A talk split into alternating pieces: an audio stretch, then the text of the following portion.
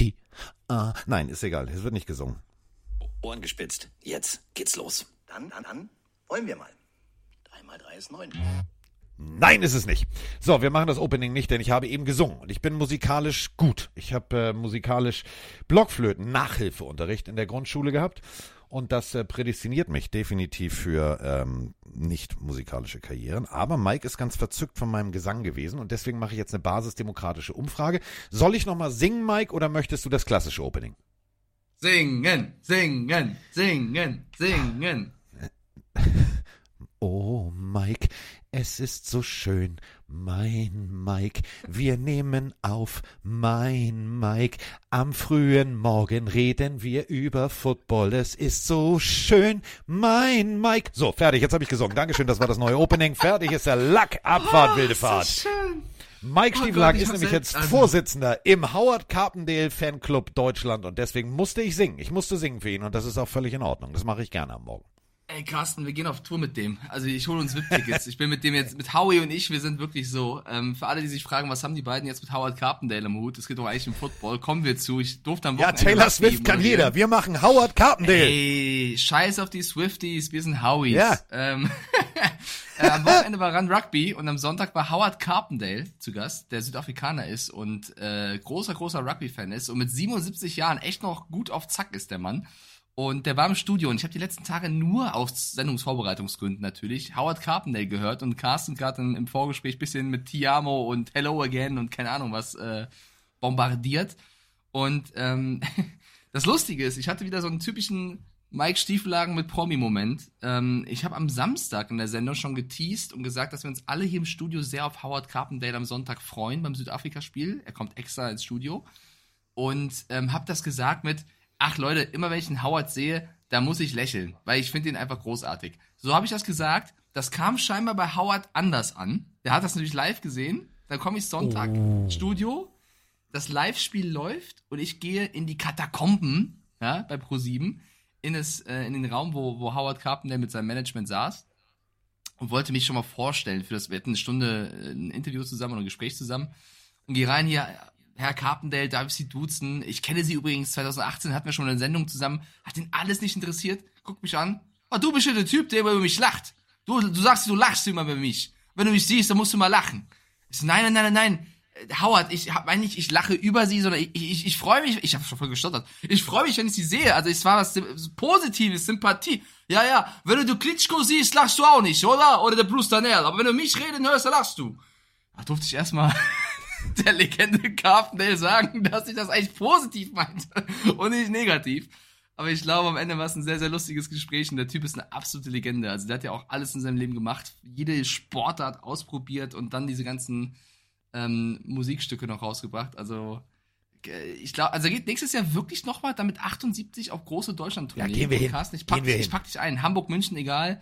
Ja, wir, wir sind. Team Howards Shirts, wir gehen rein. Diggi, wir beide mit dem Feuerzeug, schön. Ti. Ja. Amo.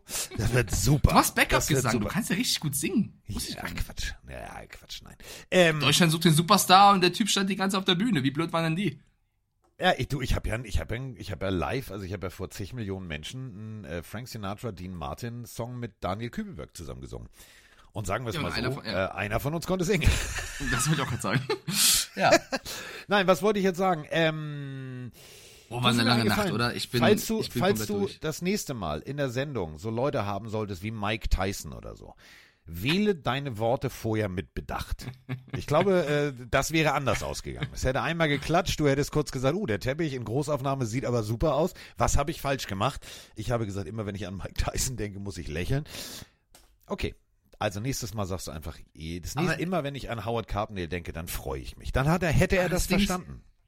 Das Ding ist, es, es stimmt halt wirklich. Ich hatte eine Stunde Dauergrinsen. Es war egal, was er gesagt hat. Man musste, man musste lächeln. So Howard damals 2007, als Südafrika äh, den, die Weltmeisterschaft im Rugby gewonnen hat, war großartig. Ja, ja, war mit Mandela, ne? Ja, nee, das war zwölf Jahre vorher. ah ja, ja, ja, nee, geil. hat, egal was er gesagt hat, das war schön. Das war echt, ja, auch sagen können, keine Ahnung. Oder Carsten Spengemann, seine Fische sind großartig. das ist auch, also der Hätte er Typ sagen können, ist- Mike, dein Hosenstall ist auf und du, ja, hast Ja, du völlig ja, recht, Howie, du geile egal. Katze. Super Typ auf So. jeden Fall. Super Typ, äh, super, äh, super Spieltag liegt hinter uns. Also ich bin, Ach, ich, bin ich bin tatsächlich, ich, ja gut, komm.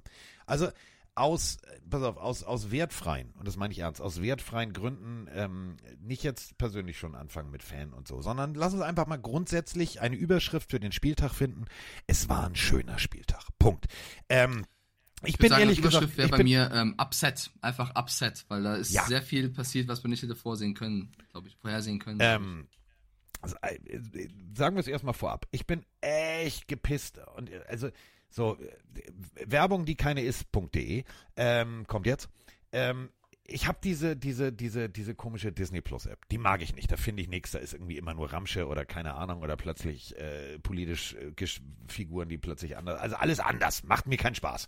So, habe ich schon oft genug überlegt, ne, kündige ich. Letztes Ding, wo ich gesagt habe, brauche ich nicht mehr, war der Moment vor zwei Wochen. So, dann habe ich gedacht, okay, jetzt komm, jetzt ist, habe ich, habe ich durchgespielt, da ist nichts. Und dann kam die Nachricht, yes, Toy Story Football, habe ich richtig Bock drauf. Nein, erst für alle, die es äh, auch, so wie ich, verzweifelt gesucht haben. Ähm, Mike hatte mit seinem leichten Pessimismus recht, denn äh, in den USA und 95 weitere Länder ist, äh, wir sind nicht eins dieser 95 Länder, nein, wir sind Land 96. Äh, wir dürfen es immerhin, im Gegensatz zu äh, den Pillenarius in Österreich oder Schweiz, äh, wir dürfen es immerhin heute Abend ab 19 Uhr Real Life gucken. Ähm, Heddergott hat es in den USA geguckt und hat gesagt, ich habe nicht umgeschaltet zum normalen Football, es war großartig. Ähm, Ja. äh, die Kette an der Seite war übrigens der, der Dackel, ihr wisst schon welcher, dieser Rup mit der Feder drin. Ähm, der Downmarker wurde, also der Ball wurde gespottet von, vom Kran. Ähm, es soll wohl großartig gewesen sein. Ich bin sehr, sehr gespannt, aber ich konnte es nicht gucken und das hat mich genervt. Also ich muss zur Disney-App generell sagen, dass ich eigentlich den, den Content, den Inhalt da sehr, sehr cool finde. Also super viel cooler Stuff, auch von früher, irgendwelche Serien, äh, also viel Nostalgie. Aber ich muss auch sagen, dass die App als solche mit Pausieren und Weitertritt machen und also das Menü ist ausbaufähig. Zu dem, zu dem Jaguars Falcons London Toy Story Spiel, ich habe es nur auf Twitter gesehen. Wie großartig waren diese Clips? Also dieser eine Bijan Robinson Juke, der sah ja so unfassbar geil aus, auch, auch auf, auf Toy Story Niveau sozusagen. Ähm, also das ist schon ein geiler Promo-Move gewesen. Aber ja, ich verstehe natürlich aus deutscher Sicht die, den Ärger, dass man das gerne hätte live gesehen. Ja, du, vor allem egal wo, ne? Also es war, war so interessiert, also fand ich kacke. So, werde ich mir heute, Ja. und das meine ich echt ernst, noch Ich mal war- aber real an- life- ich, man kann's ist ja- Man kann's ja, man kann's, also ich verstehe den Ärger, man kann es aber auch einfach mal positiv sehen und sagen, cool, dass sie es machen, cool, dass man es heute Abend nochmal sehen kann, Ja. cool, dass man es auf Twitter äh, sehen konnte. Also die Aktion als solche ist ja schon, ist ja schon ganz cool gewesen. Ähm, ich habe vom London-Spiel selber nur im Nachgang mir ein paar Sachen ansehen können, weil ich eben in der Sendungsvorbereitung war. Aber das, was ich gesehen habe, war aber du hast ja mich, Schatz. großen- du hast ja mich. Ich war voll ja, dabei. Im Großen und Ganzen, im Großen und Ganzen war es auch eigentlich das, was wir vorher analysiert haben, wie das Spiel wahrscheinlich läuft, oder? Good evening, dear Pillenarios. Äh, die Jacksonville Jaguars sichern sich das äh, W und äh, knacken die Falcons. Wie ich finde, zwar sehr schön, aber eben nicht gut genug. Denn was unsere Offense aufs Feld gebracht hat, ist meiner Meinung nach nicht ausreichend. Der eine Touchdown in der, äh, im ersten Quarter hat mich sehr positiv eingestimmt. Da wirkte eigentlich alles ganz rund. Danach war es aber doch wieder viel ja, aber eigentlich nein. Und besonders das Fehlen von, von bestimmten Pässen, vor allen Dingen auf Kirk durch Lawrence, hat mich mit ein bisschen Unwohlsein gefüllt. Vielleicht ist das was, was sich jetzt immer weiter eingroovt. Ich meine, es war deutlich besser als letzte Woche. Aber hätten wir nicht diese Defense an Bord gehabt, dann wäre das deutlich blutiger geworden, glaube ich. Hallo Mike, der Per hier aus der Nähe von Dresden. Kurze Frage oder Anmerkung zum Jaguars gegen Falcons-Spiel. Ich meine, die Jacks gewinnen, alles gut. Beschert mir einen ruhigen Montag und einen ruhigen Sonntagabend noch. Aber die Jaguars Offense kann es ja gelinde gesagt komplett in die Tonne kloppen bisher. Wo, woran liegt es denn? Was denkt ihr? Also, liegt es am Personal in, in der Line, dass das Run-Block und, und Pass-Block aussehen, wie es aussieht? Was ist eure Meinung dazu? Ja, auf den Punkt. Ähm, ich habe Christian Kirk in, der, äh, in meiner Fantasy-Liga und auch, tatsächlich auch aufgestellt und bin echt genervt. Ähm, äh, Jacksonville letztes Jahr, holy moly, smoking gun, Radadazong, weg ist der Balkon. Dieses Jahr eher so, pff, ja, Bob der Baumeister. Jo, wir schaffen das. Aber äh, eher nicht rund. Also nicht rund. Ich bin, ich war wirklich so, dass ich gedacht habe, Freunde, verstehe ich nicht. Also wirklich. Du hast zwei Viertel lang Atlanta Falcons, die zwar, wir haben eben gerade schon den Lauf von Bijan Robinson gehört, etc., die gut anfangen wollten, aber das ist so wie er war stets bemüht, steht bei einigen im Zeugnis, ähm, heißt so viel wie war nicht gut. So, war auch nicht gut. Aber dafür muss ich ganz ehrlich sagen, es war ein Pferd, das so hoch springt, wie es muss. Ich zitiere Mike Stiefelhagen, aber nicht höher. Das war jetzt nicht atemberaubend. Das war nicht gut. Also für die Jacksonville Jaguars nächste Woche gegen die Bills in London, da muss mehr kommen. Viel, viel mehr. Ja, wo fangen wir an, wo hören wir auf bei diesem Spiel? Ähm, wir haben ja erstmal alle auf die Jaguars auch getippt. Ähm, du, ich und auch die Plenarios mit 65 Prozent. Das erstmal vorab. Ähm, fangen wir doch mal mit Jacksonville an. Also was ich überraschend fand, dass, dass das Laufspiel so Probleme gemacht hat am Anfang. Also dass äh, ich glaube, Trevor, Trevor Lawrence war lange Zeit der beste Rushing Leader des Teams und so schlecht ist Travis Etienne jetzt nicht.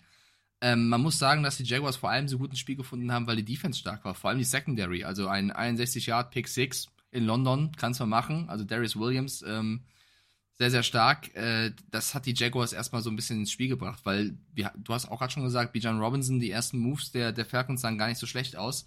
Ähm, deswegen ist es ein verdienter Jaguars-Sieg im Endeffekt, aber auch mit noch mit sehr, sehr vielen Baustellen, wie eben zum Beispiel das Laufspiel. Ähm, aber der Plan der Jaguars, das Laufspiel der Falcons rauszunehmen, was wir vorher gesagt haben, dass, sich darauf zu konzentrieren, hat okay geklappt, bis eben Bijan Robinson gezaubert hat, weil der Typ, der ist halt schwer einzufangen, aber sie haben auf jeden Fall Desmond Ritter dazu gezwungen zu werfen. Und ähm, ich glaube, ich, krass, ich glaube, ich habe vor der Saison die Prediction rausgehauen mit, ja, Woche 4 oder 5 startet eh Tyler Heineke. Ich glaube, ich habe das gesagt. Das müsste man vielleicht ein, irgendwie ein fleißiger Plenario nachschauen. Ich habe, meine ich, bei den Falcons gesagt, aus Spaß so ein bisschen, auch Heineke Woche 4 oder 5. Aber jetzt mal im Ernst, Ritter hatte wieder ein Spiel, wo er nicht so gut aussah und ähm, das hatte den Falcons mit unter anderem auch das Spiel gekostet, wie ich fand. Also einmal das nicht so kreative, die nicht so kreative Offense, Grüße an Arthur Smith, also nur Laufspiel ist halt dann auch irgendwann zu wenig und du hast mit die schlechteste Third Down Rate der Liga. Also du hast äh, zwischen 30 und 38 Prozent der Third Downs werden erst umgesetzt. Also dann, wenn sie beim dritten Versuch stehen, wie oft schaffen sie den neuen ersten Versuch? Und da haben sie extreme Probleme. Also du kannst ja nicht immer sagen, wir geben den bei Robinson und gucken mal. Also das ist ein bisschen zu wenig, um in dieser Liga zu competen. Und äh, das sind für mich die größten Baustellen der Falcons. Sie haben ein gutes Team, sie entwickeln sich in ihrem Roster auf jeden Fall, aber gegen Teams und vor allem Coaches wie Doug Peterson musst du halt mehr auf dem Kasten haben als nur einen Plan. Und äh, das hat sie, finde ich, hier, also nicht nur, den, nicht nur ein besseres Spiel, sondern vielleicht auch den Sieg gegen die Jaguars gekostet, die angreifbar waren. Ähm, Josh Allen, drei Sacks gegen Desmond Ritter. Das ist für ja. ein, ein Spiel zu viel. Also er, äh, er war permanent unter Druck. Ritter ähm, wurde in Situationen gezwungen, die überhaupt nicht gut sind. Ich bin jetzt kein, kein, kein, ich will jetzt nicht die Schuld komplett auf Ritter schieben, aber diese, dieser Fakt, lässt natürlich einen Quarterback nicht gut aussehen. Du hast permanent Druck im Gesicht. Ähm, du kannst nicht, du kannst nicht hin und her und hin und her und hin und her irgendwie das Feld scannen, wenn du, wenn du damit rechnest, dass dich einer komplett in den, in den heiligen Rasen von Wembley einarbeiten will. Das funktioniert nicht. Äh, das zwingt dich in Fehler und da muss man eh ganz ehrlich sagen, ich begreife nicht. Du hast, ähm, du hast, du hast Kyle Pitts gedraftet früh. Du hast so viel, so viel offensives Potenzial inklusive, und ich finde es so großartig, dass er das jetzt selber endlich mal bestätigt hat. Ich habe ja immer gesagt, Allgeier, weißt du noch? Da haben sie mir doch alle irgendwie, äh, also ganz oft so, so Twitter, äh, keine Ahnung, der Typ spricht das richtig aus. Nee, er hat jetzt endlich selber in London in die Kamera gesagt, er hat eigentlich deutsche Wurzeln, das heißt eigentlich Allgeier. So, für mich bleibt er jetzt der Allgeier. Spreche ich jetzt auch immer so aus. Ähm, du hast, du hast Algi, also du hast Allgeier, du hast äh, Robinson, du hast, du hast so viel Waffen und dann gehst du mit, mit einem Touchdown vom Feld. Echt jetzt? Verstehe ich nicht. Tut mir leid, ist nicht, da muss, da muss von Arthur Smith auch mehr kommen. Da muss ein kreativeres Playcalling kommen. Da muss ein, muss ein besseres Konzept kommen. So wird das nix. Leider. Also erstmal ja, äh, du hast recht, äh, Tyler Algier, wie er in Amerika ausgesprochen wird, hat ein Video eben hochgeladen, wo er sagt, ähm, dass er deutsche Vorfahren hat und deswegen auch Allgeier ausgesprochen werden kann. Ähm, zu dem anderen, zu, zu, der, zu der Nummer, auch was der Chat jetzt hier reinschreibt. The Ritter war schlecht, aber zweite Halbzeit fand ich ihn solide, zweite Halbzeit war gut. Mag sein, also gebe ich euch, zweite Halbzeit war er wirklich deutlich besser, aber die erste Halbzeit war halt, gelinde gesagt, bodenlos. Also die Interceptions waren halt grauenhaft, du hast so die Jaguars ja. komplett das Momentum rübergeschiftet und geht mal weg von diesem Spiel, meine persönliche Meinung, er ist es nicht nur im ersten Jahr, er ist im zweiten Jahr, konnte letztes Jahr schon ein bisschen was machen. Ähm, er hat in dieser Saison schon Spiele gehabt, wo er nicht gut ist. Er ist aktuell, ich habe es nachgeschaut gerade, auf dem 29. Platz im, im, im Quarterback-Rating. Ähm, er ist auf dem 26. Platz in der Completion Rate. Und ihr müsst euch mal die, die, die Draft-Strategie der Falcons geben. Also sie holen in der ersten Runde alles für die Offensive. Sie holen Kyle Pitts, sie holen Drake London, sie holen Bijan Robinson. Also sie, sie verpulvern First-Round-Picks in ihre Offense, um dann mit einem Third-Round-Pick, Desmond Ritter, sieben Punkte in London gegen die Jaguars zu machen, die gefühlt kein Laufspiel haben neben, neben ihrem Quarterback. Und das ist, sorry, es ist zu wenig. Und äh, Arthur Smith ist auch nicht das erste Jahr da. Und deswegen sehe ich das sehr kritisch, weil ich finde, die Falcons machen einen guten Weg. Sie haben super Spieler geholt. Jesse Bates finde ich nach wie vor eine Top-Verpflichtung für die Defense. Ähm, Taylor Heineke haben sie als Backup, von dem ich auch jetzt Memes beiseite wirklich überzeugt bin, dass das ein guter Quarterback ist mit Hang zum Risiko, ja. Aber ich, also Carsten, Heineke in dem Spiel mit einem London, mit einem Robinson, mit einem Pitts, der ballert dir die Dinger auch mal downfield. Und das würde ich gerne mal sehen.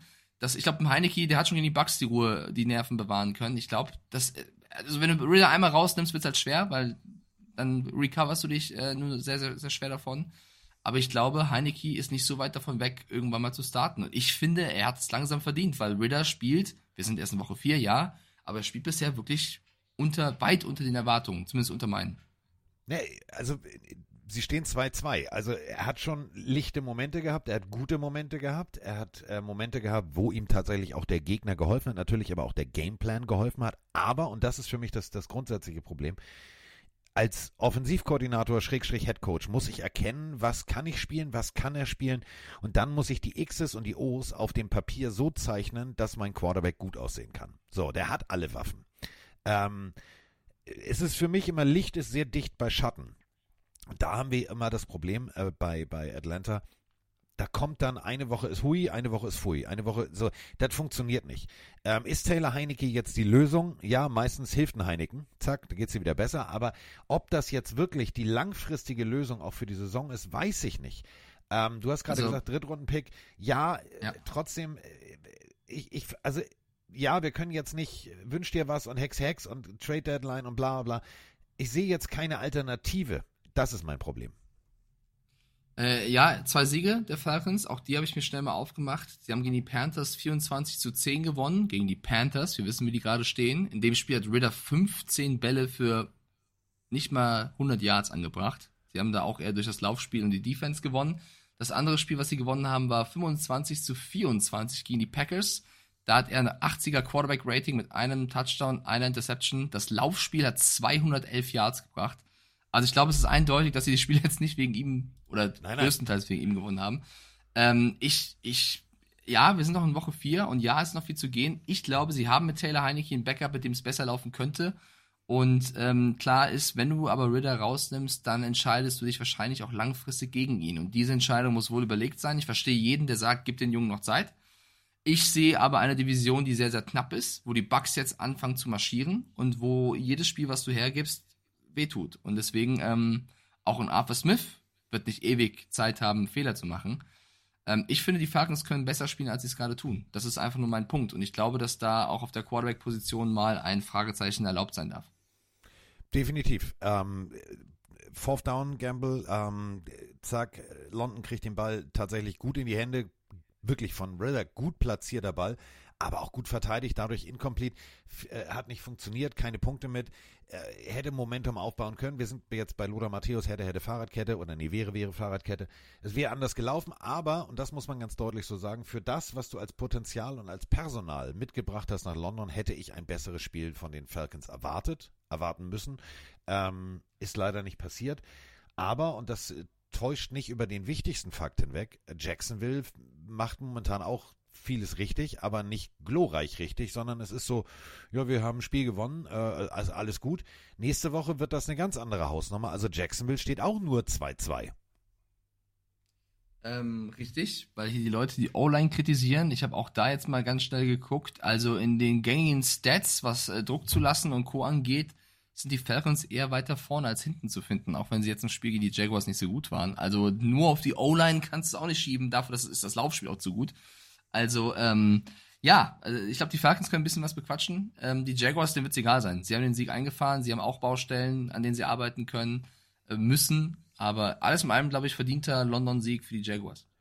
Ja, und äh, damit äh, sind wir mit dieser Partie durch. Also äh, 23 zu 7 Sieg für die, für die Jaguars in ihrem Heimspiel. Sie haben in Schwarz gespielt, also Heimspielalarm. Äh, und damit äh, sind wir äh, dann eigentlich schon bei der nächsten Partie, bei ja, dem Spiel, wo alle eigentlich gesagt haben, das müssen wir gucken, das wird das geilste Spiel. Meine Kolumne ging drüber, Roman und ich haben es bei Cover Free besprochen und und und und und. Die Rede ist natürlich von Dolphins gegen Bills und da haben wir auch einen ganzen Batzen Sprachnachrichten. Moin Mike, moin Carsten. Was ein herausragendes Football-Wochenende. Direkt geht es los mit dem ersten London-Game. Das macht doch direkt Spaß auf mehr nächste Woche. Ja, dann sogar äh, Bills äh, gegen Jaguars in London. Das wird ein Fest. Ja, ich bin vollends zufrieden. Tolle äh, Ergebnisse. Und Carsten, du hast es wieder vorausgesagt, äh, dass äh, Tua gegen Josh Allen nicht gut aussieht. Mich hat's gefreut als Bills und Lions Liebhaber, aber äh, dass es dann auf einmal so deutlich wird, da hätte ich wirklich nicht mit gerechnet. Was sagt ihr zu dem Spiel? Bin auf eure Meinung gespannt und ich Trottel habe natürlich Josh Allen im Fantasy nicht aufgestellt an diesem Wochen. Die Dolphins verlieren leider gegen die Bills. Finde ich sehr schade. Aber ich frage mich, woran hat es gelegen? Ich denke ja, dass die Defense einfach am Anfang, die, gerade in der ersten Halbzeit, die Stops nicht gemacht hat und am Ende die Dolphins Offense dann nicht mehr mithalten konnte oder relativ schnell tatsächlich sogar. Äh, äh, Grund deswegen könnte auch die Verletzung von Terran Armstead gewesen sein. Äh, er dadurch brach dann die O-Line ein und Tour ähm, konnte sich nicht mehr wirklich entfalten. Dadurch lief dann auch die Offense nicht mehr. Äh, aber woran, wo, was würdet ihr sagen? Woran hat es letztendlich gelegen? Äh, an der Defense-Leistung der Dolphins oder letztendlich dann doch an der Offense der Dolphins? Weil man muss natürlich auch erwähnen, dass Tua leider einen Pick geworfen hat. Was meint ihr? Woran hat's gelegen? Mein persönliches Lieblingsfußballinterview. Woran hat's Da gelegen? fragen wir uns immer, woran es gelegen hat. Ja, man weiß ja nie, woran es gelegen hat. Ähm, großartig, dass jeder dieses Interview kennt, oder? Woran hat's gelegen? Ist halt, glaube ich, ein gestelltes Interview, aber es ist sehr lustig. Ja. Aber es ist, es kennt wirklich jeder. Ähm, Ja. Brechen wir es kurz runter. Ähm, 48 äh, zu 20 zu Hause. Was für ein Statement. Ähm, wir haben äh, vor der Saison gesagt, das Titelfenster der Bills, es schließt sich so langsam. Josh Allen sagt sich, Diggi, kennst du einen Colt für alle Fälle? Ich spring auch durch geschlossene Fenster. Das ist die Überschrift für dieses Spiel. Ähm, am Anfang sah das noch relativ eng aus, äh, relativ ja, ein offener Schlagauftausch, 7-7 hin und her. Und ich habe aber in dem Moment, als ich hier auf meiner Couch saß, mir gesagt, ah, ah, ah, ah, ah. das, was die Bills da defensivtechnisch machen, und da sind wir bei, woran hat's gelegen, das kann funktionieren. Ähm, äh, eigentlich auch genau das, was, äh, was, was ich in der Kolumne thematisiert habe. Du hast jetzt einen anderen Safety, du hast eine, eine andere Klasse an, an Geschwindigkeit, was Safety in äh, Slot Corner Schrägstrich Corner Kombination angeht, als bei den Broncos. Wenn die das rotieren spielen und du äh, sagst es ja immer, Mike, Matt Milano, und du einen guten Linebacker hast, der das äh, Tight End Play rausnimmt oder das Running Back Pass Play, dann sieht die Welt ganz anders aus. Und genau das passierte auch. Also die Bills haben, und wenn du wissen willst, woran es haben gelegen, die Bills haben bärenstark Defense gespielt und damit äh, tatsächlich Josh Allen immer wieder das Spielgerät zurückgeholt. Ja, ich würde was Defense und Offense sagen. Es war wirklich äh, eines der besten Bills-Spiele der, der letzten Jahre. Die, die Jungs sind mit einer Mission aufs Feld gekommen, das hast du von Anfang an gesehen. Äh, was? Die Delfine haben letzte Woche 70 Punkte gemacht? Mhm, kommt mal zu uns. Also das hast du, hast du von der ersten Sekunde an gemerkt, dass, dass jeder im Team ein, eine Mission hatte. Und ähm, ich habe selten so eine gute Connection zwischen Allen und Dix gesehen. Also da gab es ja im letzten Jahr auch durchs Playoff aus so ein paar ja, da rumorte ist zwischen den beiden und das Spiel hat nochmal gezeigt, also äh, die haben sich zumindest, zumindest wieder gefunden. Auch der Jubel von Dix mit dem Stone Cold Steve Austin, Bierklatsch, Dosen, was auch immer es war, äh, war, war sehr emotional. Also ich fand, die Bills haben auf jeden Fall eine Show hingelegt und gezeigt, ähm, wollten Ausrufezeichen an die Liga schicken und das haben sie auch getan. Ich habe ja auch vorher gesagt, so wie du und auch der Chat, dass die Dolphins gewinnen und äh, zeigen werden, wer in, in der Division ähm, das beste Team ist und die Bills haben uns alle ja, ähm, quasi eines Besseren belehrt in der AFC East, äh, führen jetzt die Bills vor den Dolphins.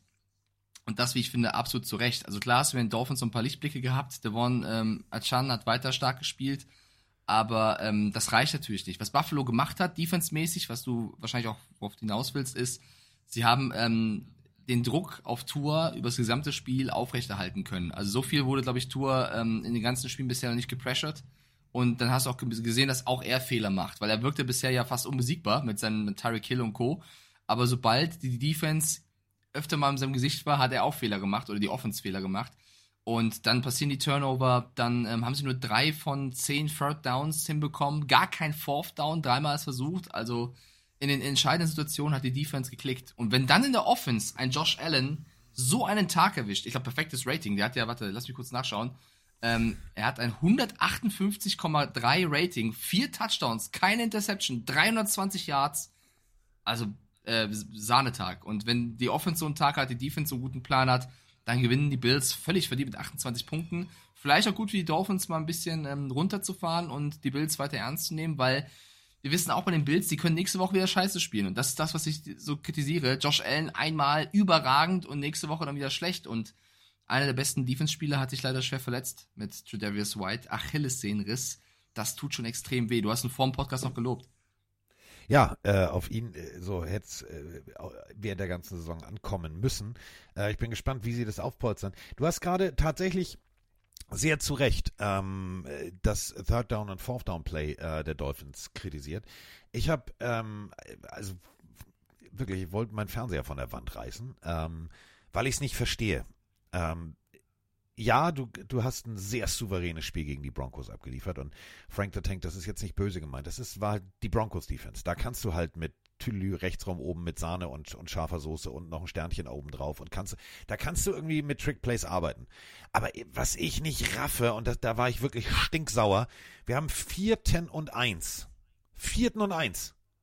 Und du stehst Under Center, ja guten Abend erstmal. Da ist ja gleich dieser Ed Oliver. Ach, das ist ja nicht so gut. Und du statt Lauf durch die Mitte, also du hast, du hast mit Mostert jemanden, der Schulter runternehmen kann, der durchs A-Gap knallt und dann hast du das eine Yard. Nee, du machst einen Passplay-Versuch und Tour steht direkt über dem Center. Der Ed Oliver kommt hoch und macht, guten Tag, da bin ich schon Sack. Verstehe ich nicht. Digga, was, was, so, ja, kann man machen, aber nein, mach's nicht. Spiel mal solide.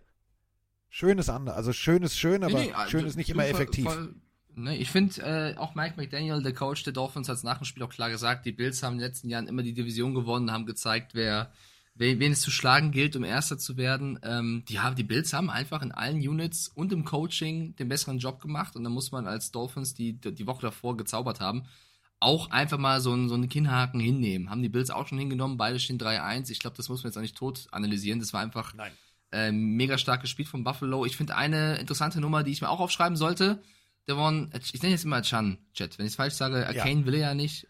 Kann, ich weiß es nicht. Ihr müsst mir gerne helfen, wie man ihn ausspricht. Sag, sag einfach, sag einfach der Dolphins der Running Back. Der kleine, ja. der kleinere Dolphins Running Back. Der Ach Rookie so, Running Back, so, den ich vorher genau so sehr, sehr, sehr gut fand. Ähm, der kriegt immer mehr Snaps, äh, hat jetzt auch Mostert eigentlich mehr oder weniger als erster Running Back vielleicht sogar abgelöst, wenn du siehst, dass Mostert weniger bekommen hat, dann noch einen sehr, sehr bitteren Fumble hatte. Ähm, ich selber werde meine Fantasy-Duell, mein Fantasy-Duell wieder verlieren, weil ich ihn wieder auf der Bank gelassen habe, weil ich ein Vollidiot bin. Aber äh, ich dachte, Jamir Gibbs und Derrick Henry machen es besser. Henry war auch gut, Gibbs geht so. Äh, Carsten, bei dir wird es, glaube ich, auch eng in Fantasy diese Woche, müssen wir mal gucken. Ähm, wir, aber sind, wir, zum, sind, zum, wir sind 77 irgendwas. Ähm, also ich bin mit mit mit eng. Mit, mit, mit Nasco, ne? direkt gleich auf. Also wir haben beide irgendwie 76 oder 77. Einziges Problem ja. ist, wir haben beide noch einen Spieler offen. Er hat Geno Smith. Ich Darren Waller. Ich wage zu bezweifeln, weißt, dass Darren Waller mehr Fantasy-Punkte macht als Geno Smith, aber gut, wer weiß es schon. Ich bin immer gegen den Hodenkobold, also ich drücke dir die Daumen auf jeden ich Fall. Ich auch. Und wenn ich diese Woche ich wieder auch. verliere, dann bin ich selber schuld. Ähm, nee, ich glaube, die Dolphins nach wie vor finde ich eines, äh, eines der besten Teams der Liga. Ähm, ich glaube, das ist so eine Blaupause, die jetzt Mike McDaniel abbekommen hat, die er sich jetzt Woche für Woche hinlegen muss, mit vor allem Richtung Playoffs. Was mache ich, wenn der Gegner so sehr meinen Quarterback pressured, wie schütze ich ihn, was für Plays kann ich mir überlegen, um ihn sich trotzdem wohlfühlen zu lassen. Weil du hast gemerkt, das war das erste Spiel, wo Tua gestruggelt hat, wie du es vorher gesagt hast. Und ähm, es ist ja tatsächlich so. In der letzten Woche, äh, also letzter Spieltag äh, Dolphins gegen Bills, und ich glaube, die werden sich auch wahrscheinlich in den Playoffs nochmal wiedersehen.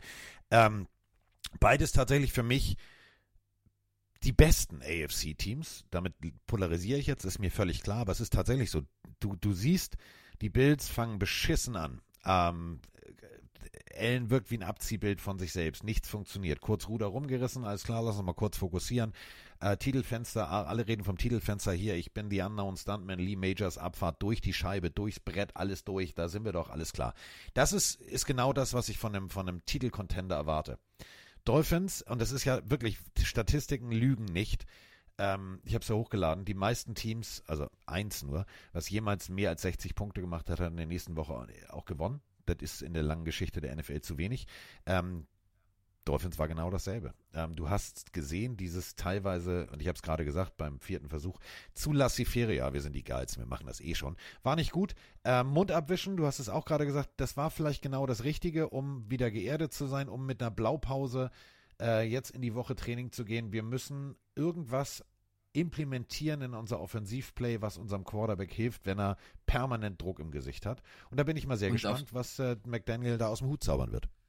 Auf der anderen Seite nicht nur die Offense kritisieren, ne? wenn du als Defense 48 ja. Punkte zulässt, egal wie gut die Bills sind, da musst du auch, musst du auch ähm, bisschen mal in, in, in den Analyseraum reingehen und das Licht ausmachen ja. und mit den Jungs reden. Äh, zur Überblick, zum Überblick zur AFC, um das nochmal zu untermalen, was du gerade gesagt hast. Es gibt gerade kein Team, was ungeschlagen ist in der AFC. Es gibt nur vier Teams, die 3 und 1 stehen. Das sind die Dolphins, das sind die Bills, das sind die Baltimore Ravens und die Kansas City Chiefs. Also ich würde da mitgehen und die Chiefs noch reinwerfen. Das sind die drei besten Teams der Conference. Ähm, das wird auf eine, drei wahrscheinlich am Ende, Stand jetzt, hinauslaufen.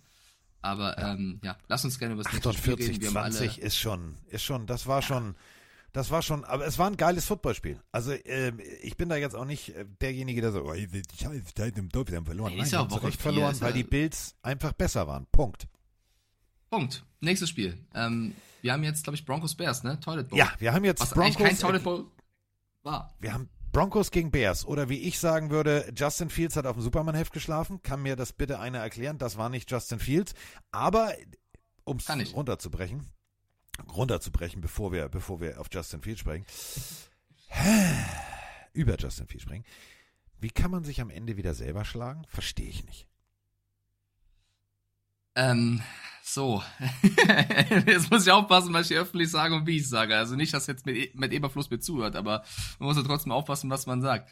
Ähm, ich hab, was habe ich denn nach der letzten Folge gesagt? Ich habe gesagt, Freunde, Justin Fields Hate ist nicht angebracht. Ich glaube weiter an den Jungen. Das waren meine Worte im letzten Podcast. Ja. So, jetzt muss ich erstmal euch alle beruhigen.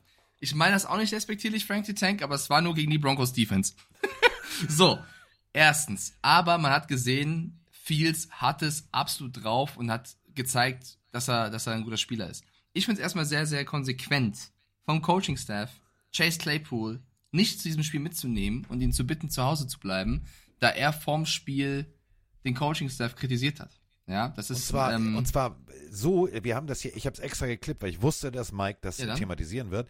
Er, er, wird gefragt, ob er richtig eingesetzt wird. Und äh, ja, er macht dann einfach mal den direkten, direkten Hosenscheißer und, und, und haut da einen raus, wo ich sage, Diggi, das kannst du nicht bringen, das, das solltest du nicht bringen, aber er macht es tatsächlich.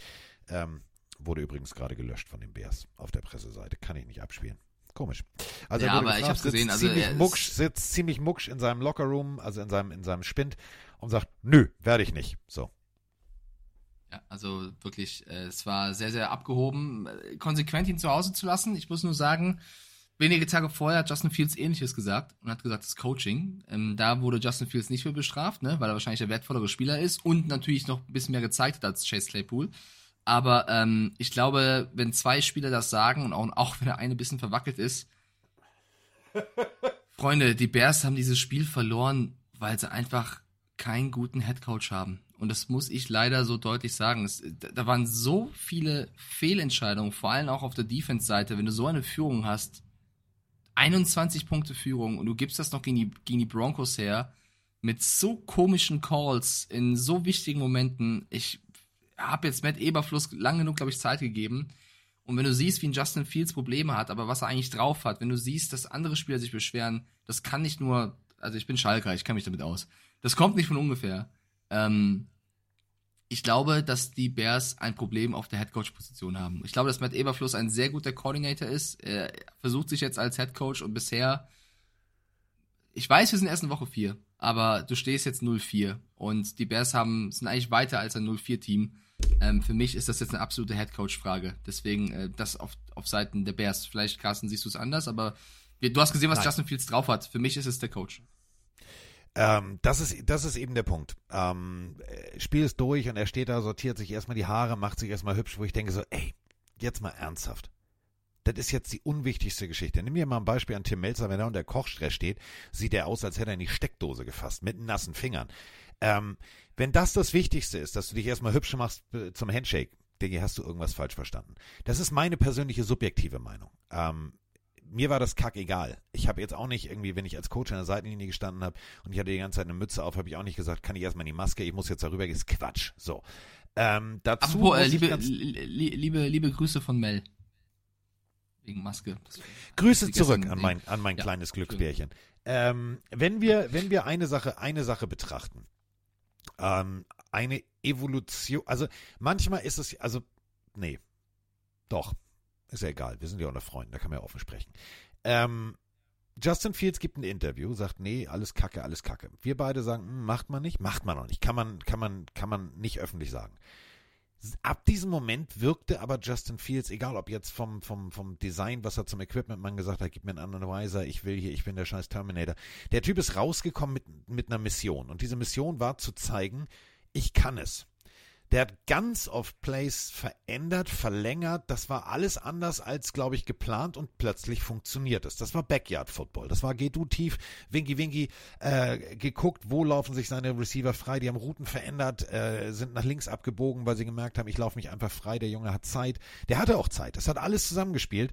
Ähm, und natürlich hat er am Ende ja hier Fumble, den hat er aber nicht kommen sehen. So, ähm, dadurch äh, aufgenommen und in die Endzone getragen.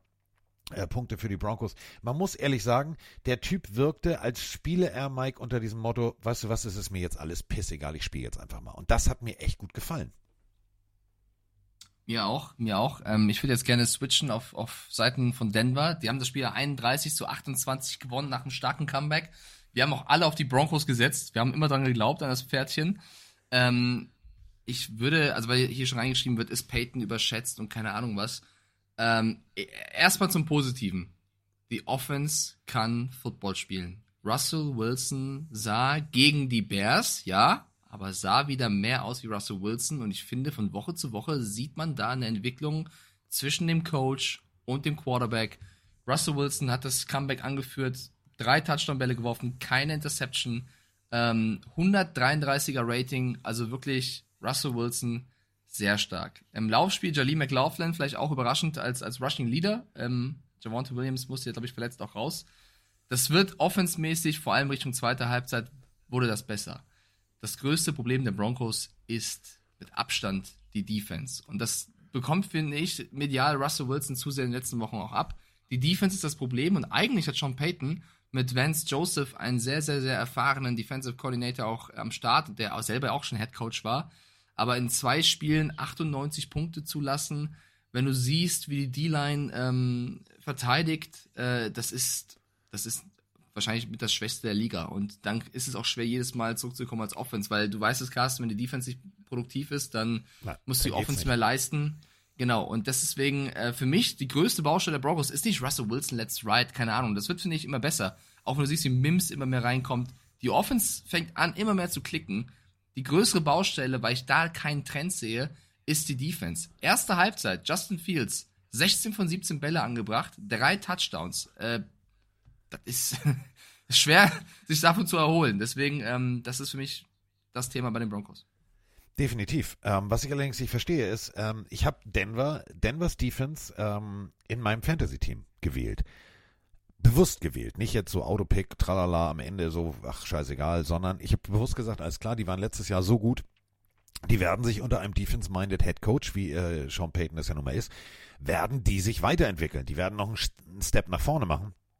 Und eine Top-Defense im letzten Jahr, die jetzt tatsächlich die, die, so ein bisschen wie die, die, die Schützen, äh, die, die Schießbude der Liga ist. Ich verstehe es nicht. Ich verstehe nicht, dass du mit demselben Personal und das muss irgendwie, ich weiß nicht, ob der, ob die Stimmung im Lockerroom beschissen ist oder ob da irgendwas, ob der Haussegen schief hängt, was da wirklich das Problem ist. Ich verstehe nicht, dass Denver plötzlich hinten so offen ist, dass du sagst, Alter, das kann doch bitte nicht angehen.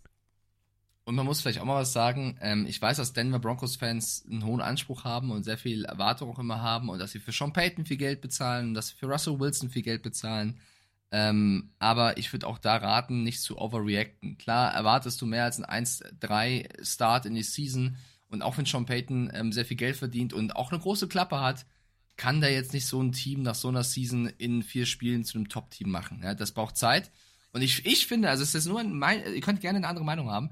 Mein persönlicher Eindruck ist, dass es wirklich von Woche zu Woche in der Offense besser wird. Und Ja. ähm, in der Defense, da musst du jetzt anpacken und du musst natürlich auch gegen andere Teams performen als nur in die Bears und du lagst mit 21 Punkten zurück. Darf man alles nicht schön reden, aber man darf auch nicht zu sehr schwarz malen, weil die Broncos haben jetzt auch keine Alternative. Du kannst jetzt nicht einen Peyton rauswerfen, du kannst jetzt nicht einen Wilson rauswerfen, dann bist du auf zehn Jahre gebrochen. Also du musst auch mit dem Material arbeiten, was du hast. Ähm, deswegen würde ich gerne mir wünschen, dass die Broncos-Fans da ein bisschen mehr versuchen. Ich meine, ich bin Patriots-Fan, bei mir läuft es auch nicht so. Patriots und Schalke-Fan, bei mir läuft es jetzt auch nicht perfekt. Ähm, da muss man ein bisschen, bisschen Hoffnung schüren und nicht alles in und Boden reden. Und ich muss aufpassen, Carsten, du musst mich auch ein bisschen einfangen. Ähm, ich lese ja auch immer unsere, unsere DMs und Feedbacks, die wir so bekommen. Und ich habe ich habe den Usernamen vergessen, will jetzt auch gar nicht blame, oder so. Aber ich habe einen Kommentar gelesen unter irgendeinem Pille für Mann-Post, dass äh, ich jemandem auf den Sack gehe mit meiner Rechthaberei und eigentlich keine Ahnung vom Sport hätte. Ähm, jetzt das, das Diffamieren zur Seite getan, aber ich möchte natürlich nicht rechthaberisch wirken. Also alles, was ich hier mitgebe als jemand, der in Deutschland Spiele gerne guckt und mitanalysiert und sehr viel Football schaut, das ist natürlich nicht so, als wenn ich Dinge besser wissen würde als ein Sean Payton oder ein Mike McDaniel oder keine Ahnung was, sondern es ist meine persönliche Meinung auf Dinge, die ich versuche gut auszudrücken. so, ich möchte Also auf keinen Fall auf irgendeinen Fan äh, rechthaberisch wirken. Also sagen wir es mal so.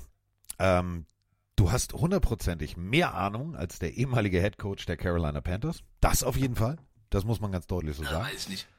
Doch, doch. Also ihr, ihr- beide, äh, ihr, so, da zieh ich dich vor. Ähm, aber äh, Rechthaber, nein, Quatsch. Also jetzt mal ernsthaft, Freunde. Lassen wir die Kirche mal im Dorf.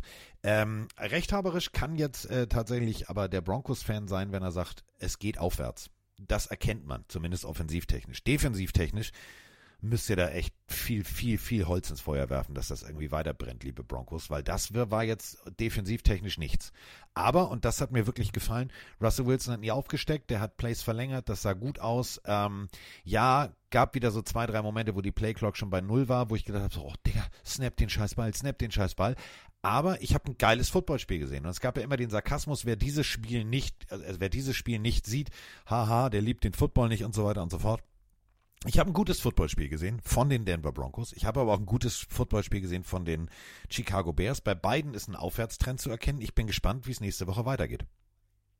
Ja, dann ähm, kommen wir zum nächsten Spiel, wo wir beide uns äh, geschlagen geben müssen. Wir haben beide nämlich auf die Cleveland Browns gesetzt Ja. und die Pelinarios haben auf die Ravens gesetzt. Ich möchte vorab aber sagen, dass wir auf die Browns getippt haben, wo wir uns beide nicht so sicher waren, ob es das wird, in dem Glauben, dass A, ein Deshaun Watson gewinnt und B, ein Joku nicht ausprobiert, wie heiß Feuer ist. Also, Freunde, ich mache hier ein, ich will hier jedes Tippspiel, jedes Spiel wirklich ernst nehmen und gehe 80.000 Sachen im Kopf durch, wie kann was laufen. Dann spielte Sean Watson nicht, weil er sonst irgendwas hat.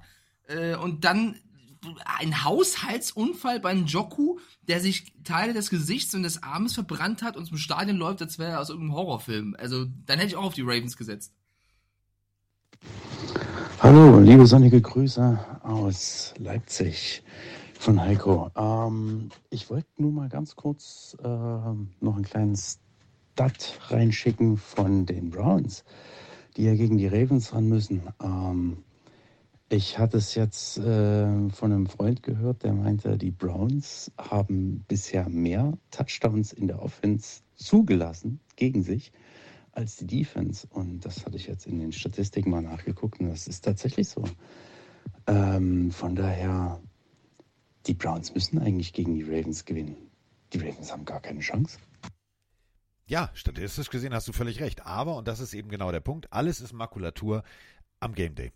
Ähm, du hast es gerade gesagt, Mike, äh, für alle, die es vielleicht nicht mitbekommen haben, äh, Tident Njoku hat sich, äh, ja, schlimmerweise ähm, bei einem Haushaltsunfall, ich gehe mal stark davon aus, Wissen wir, äh, wie genauere kochen? Äh, Grillen? Informa- Ich glaube Grillen. Ich glaube Grillen tatsächlich. Er hat sich Teile des Gesichts verbrannt, wahrscheinlich viel Spiritus aufs äh, draufgekämmt. Wer alle diese berühmten Werbungen macht das nicht. Fump. So, und äh, eine Verpuffung hat dazu geführt, dass er Verbrennung im Gesicht und Arm hat. Ähm, was ich ein, wirklich 1A finde, ist die Einstellung, ist scheißegal, Coach, ich komme. Äh, er hat es versucht. Damit irgendwie äh, natürlich die Verbrennungen am Anfang geschützt sind, äh, ist er mit so, so, einer Vollmaske aufgelaufen. Sah ein bisschen aus, wirklich wie, wie Mike gerade sagt, wie Scream Teil 1 bis 5. Ähm, hat jetzt aber auch äh, nicht wirklich dazu beigetragen, dass da irgendwie eine reelle Chance war, denn die reelle Chance war raus, als du gesagt hast, okay, wir haben die ganze Woche äh, trainiert mit Deshaun Watson. Völlige Überraschung, liebe Freunde, wir haben heute mal keinen Deshaun Watson, wir spielen mit einem anderen Quarterback. Da kannst du schon mal sagen, okay, Gewinner erkennst du am Start, Verlierer auch. Ja, wie analysieren wir jetzt das Spiel am besten? Ähm, für mich war es von der ersten Sekunde kein, kein Duell auf Augenhöhe, weil du gesehen hast, die Browns Offense ist so hart geschwächt, da geht halt wirklich gar nichts. Also, ähm, klar macht die Ravens Defense das auch gut, aber dir fehlt ein Nick Chubb, du hast kein Laufspiel. Dir fehlt ein Deshaun Watson und auch wenn ich ihm in der Preseason sehr viel Vorschusslorbeeren gegeben habe, ähm, Dorian Thompson Robinson, 25er Rating, kein Touchdown, drei Interceptions, ähm, Fumbles, das war wirklich schon sehr schlecht, ja, muss man leider so sagen. Und ähm, ist auch nicht so einfach, ne? am Freitag wurde erst klar, dass, dass Watson ausfällt aufgrund von der Schulterverletzung. Der Junge wurde reingeworfen gegen eine unangenehme Ravens-Defense. Ähm, ja, da kommen nur drei Punkte aufs Board. Auf Seiten der Ravens darf man auch nicht vergessen, auch ein Odell Beckham Jr. gefehlt, auch äh, Rashad Bateman gefehlt, äh, Stanley, also die O-Line sowieso gebeutelt, schon was traditionell, auch ein Dobbins verletzt, also auch die Ravens hatten Verletzungen, so ist es nicht. Aber die Ravens haben Lamar Jackson und die Ravens hatten in dem Spiel einen fitten Mark Andrews und das reicht oh, ja. eben, um diese Browns zu schlagen. Und deswegen war das alles in allem die Ravens nur so gut, wie sie mussten. Man hat aber auch da gesehen, ähm, wenn Miles Garrett und Co. durchkamen, ne, also die O-Line der Ravens macht mir Sorgen, aufgrund der ganzen Verletzungen auch. Äh, wenn da ein Team kommt mit einer starken Defense und nicht so Offense-Problemen, dann sind die Ravens kein 3-1-Team für mich. Muss man halt leider auch sagen. Ähm, deswegen, ja, also ein verdienter Sieg. Ich hätte auch niemals auf die Browns getippt, wenn ich von den Verletzungen gewusst hätte. Auch wenn David Njoku übrigens äh, der beste Receiver war. Also ja. der war on fire. ähm, war sehr gut. Ja, ich, trotzdem gute Besserung. Der, der ähm, ja, 25 Punkte Abstand, Sieg für die Ravens. 28 zu 3, äh, nur ein Field Goal äh, für die Browns und man muss ganz ehrlich sagen, Lamar Jackson, vier Touchdowns, wer mich wirklich, du hast es gerade gesagt, äh, mit einem Touchdown so beeindruckt hat, dass ich gedacht habe, so Alter, du weißt schon, du bist Tight End, du bist ein großes, kräftiges ja, Kerlchen, machst hier jetzt einen auf, auf, auf Wide Receiver Deluxe, äh, springt einfach mal sozusagen an, zwei, also Luftkampfduell, zweimal Browns, einmal Ravens und Mark Andrews macht wirklich äh, alles richtig, das sah mega aus.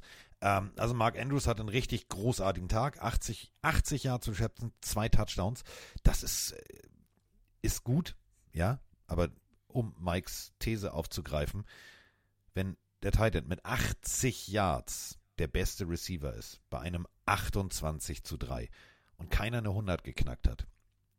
Mhm. Ja, nee, man muss sagen, die, die, die Browns Defense ist ja sehr stark, deswegen ich hätte sehr, genau. sehr gerne ein, ein Spiel gesehen mit einem Nick Chubb, Chubb mit einem Deshaun Watson. Ähm, so war es halt ein eindeutiges Ding. Und ich meine, der, der Catch von Andrews, wo er höher springt als alle anderen, das hat ja was von NBA, wenn du zum Dank ansetzt. Also es war ja wirklich Wahnsinn, wie der da. Ähm, wenn Mark Andrews fit ist, ist er einer der besten Titans der Liga. Das hat er im Spiel gezeigt und mehr braucht es dann nicht, die Browns zu schlagen. Verdienter Ravens-Sieg. Wir haben falsch getippt. Der, die Pillenarius hatten recht mit 52 Prozent. Also auch ihr wart euch ja. unsicher erst. Ähm, gönnen wir euch, gönnen wir euch. Gönnen wir. Muss man, muss man auch gönnen können, sozusagen.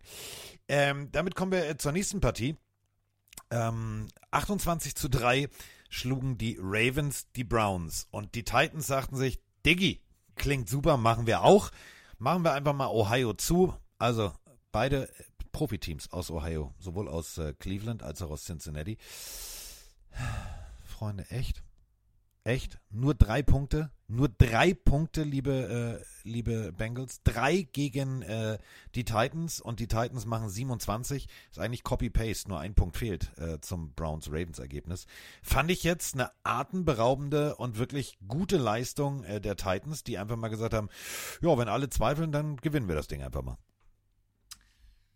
Ich nehme es ein bisschen vorweg, weil wir haben sehr viel gleich getippt. Wir haben nur ein Spiel unterschiedlich getippt, du nicht. Das war dieses. Ich bin mit den Bengals gegangen, weil ich ein gottverdammter Penner bin und du bist mit den Titans gegangen und führst deswegen mit einem Punkt in diesem Tippspiel. Wir haben ja heute Nacht noch ein Spiel, was wir tippen müssen. ähm, ja, ich habe ja gestern schon, als, ich habe ja schon erzählt, dass ich gestern beim Rugby war, bei der Rugby-Weltmeisterschaft im Studio und ähm, mein, mein äh, Motorsport- und Rugby-Chef Alexander Wölfing, ich habe es ja schon mal thematisiert, ist großer Titans-Fan und in der Halbzeit oder ja, während die Halbzeit lief im Rugby stand er neben mir. Hier, hier, guck, Henry wirft jetzt auch einen Touchdown. Guck mal hier, der Andrew Hopkins, guck, guck. Also sehr, sehr stolz. Oh, du machst ihn so gut nach. Du, ja, oder? Der Ja. klingt wirklich so. guck, ja, hier, Mike, guck. Also Genau. ist sehr, sehr stolz. Sehr, sehr stolz. ich mag ihn ja sehr, sehr gerne. Ähm, ja, die Titans 27-3, aber ich bin jetzt mal auch ganz direkt. Ich habe absolut 0,0 minus 1000 Mitleid mit den Cincinnati Bengals. Also wenn du es nicht lernst, dann musst du halt auch aufs Fressbrett bekommen. Wenn du nicht checkst, dass dieser Joe Burrow nicht fit ist und du ihn Woche für Woche reinwirfst gegen diese Defense der Titans, wo wir sagen, ey, Autry und Co., die D-Line kann wehtun. Digga, dann weiß ich auch nicht. Und das ist für mich jetzt auch langsam eine Coach-Frage. Ganz egal, wie gut Taylor die mal im Super Bowl gefühlt hat und was weiß ich was. Also du musst doch jetzt mal Verantwortung übernehmen. Also wenn ich hier, kleiner Junge, sehe, dass Joe Burrow nicht funktioniert und Woche für Woche sage, nimmt den raus, der ist nicht fit. Du siehst ihn doch im Training, also es kann doch nicht sein. Glaubt ihr alle, Joe Burrow hat das Quarterback-Spiel ver verlernt? Der hat um, umsonst diesen Vertrag unterschrieben? Joey Ice? Glaubt ihr wirklich, der ist jetzt einfach nur schlecht geworden über Nacht? Also, hä? Die ganzen Artikel, was ist mit Joe Burrow los? Und oh mein Gott, haben die Bengals sich verzockt? Hat er keinen Bock mehr nach dem Ver Der ist verletzt, Alter! Wie viele von uns haben, wenn sie irgendwie einen Nervenrücken eingeklemmt haben, auch einen Scheißtag? Der Junge läuft dann gefühlt mit einer halben Wade rum seit Wochen und es interessiert niemanden in Cincinnati. Und dann muss er gegen die Titans spielen, wo irgendwelche D-Line auf ihn zurollen, die die O-Line fressen. Ich hätte auch keinen Bock, bin ich ehrlich. Also, die machen drei Punkte gegen Tennessee und fragen sich, woran es liegt. Also, ich habe da null Mitleid mehr. Also wirklich, die können für mich jedes Spiel verlieren, solange sie das nicht einsehen. Vor allem, es ging tatsächlich sukzessive bergab. Also äh, gut gestartet, da hat man noch davon gesprochen, ja, zu 70 Prozent gewinnen die, gewinnen die und guter Start und ja, und McPherson, cooles Field Goal und siehst du, die Offense hat äh, funktioniert. Und dann hat Nick Folk ausgeglichen. Und ab dem Moment hast du dir gedacht, Digga, je- jetzt, jetzt haben die Titans Blut geleckt. Das ist so ein bisschen wie, wie der weiße Hai. Die haben gemerkt, alles klar, jetzt, jetzt geht's los. Ähm, Derrick Henry, 29 Yard Run, äh, davor äh, Nick Westbrook Keen äh, fängt das Ding von Tannehill. Das war alles äh, solider Football. Was mir jetzt tatsächlich nicht gefällt ist, du weißt es, ich weiß es, jeder weiß, woran es liegt. Ähm, und ich, ich erwarte, ich erwarte von Teamkollegen, dass man sagt, ja, ist alles gut. Aber der, nach dem Spiel gab es wieder so ein Interview, hört mal hin. Open. Excuse my profanity. I'm sorry. I'm open. I'm always fucking open. Excuse my profanity. I'm sorry. I'm open. I'm open, I'm open. Ja, ist ja jetzt gut, liebe ESPN-Werbung. Ähm, open, äh, open, I'm always open. Ja, ähm, er wird gefragt, ja, wo, äh, warum hast du nicht gut, bist du nicht, bist du nicht offen? Ich bin immer offen. Ja, darum liegt, darum geht's doch gar nicht. Sag einfach, ey Diggi, mein Quarterback ist angeschlagen, wir müssen adaptieren. Äh, brich doch eine Lanze. Ähm, es geht nicht immer um, um, also Receiver werden momentan wieder zu so Diven, mag ich nicht. Mir gefällt, Ja, ja, also ihr ihr müsst euch dann das Video nochmal geben. Ich kann Jamal Chase da groß verstehen. Und ich verstehe auch, dass er nur über sich selber sprechen will, weil er eben sagt, an, er alleine kann das Team da jetzt auch nicht, ne, er kann sich den Ball nicht selber zuwerfen. Ich glaube, der ist auch einfach mega frustriert und wollte nicht gegen das eigene Team schießen. Ich fand das jetzt kein dievenhaftes Verhalten, sondern er hat eine. Frage geantwortet. Und er sagt noch, excuse my profanity, also entschuldigt sich dafür, was Ja, ja. er für die Wortwahl. Ich, nein, aber in dem Ey, Moment hätte ich, Carsten, stell dir vor, du bist der- Quarterback. Ja, aber stell dir vor, ich glaube nicht, dass er was gegen ihn hat. Stell dir vor, du bist einer der besten Receiver der Liga, sitzt am Lockerroom, stehst 1-3 und dein Team macht Woche für Woche den gleichen Fehler und du spielst eigentlich so gut wie du spielen kannst. Und da kommt einer, so ein Journalist und fragt dich, bist du nicht offen genug? Äh, Liegt es an, hast du, machst du irgendwas falsch? Da rutscht dem auch mal ein fucking raus. Finde ich völlig nachvollziehbar und emotional. Ist mir lieber, als wenn er irgendwelche Phrasen runterdrischt. Ähm, ich ich habe einfach nur mit dieser, also alle, die jetzt sagen, Mike, Joe Burrow war Donnerstag und Freitag ein ähm, Full Participant, also war voll im Training dabei, dann kann er auch spielen.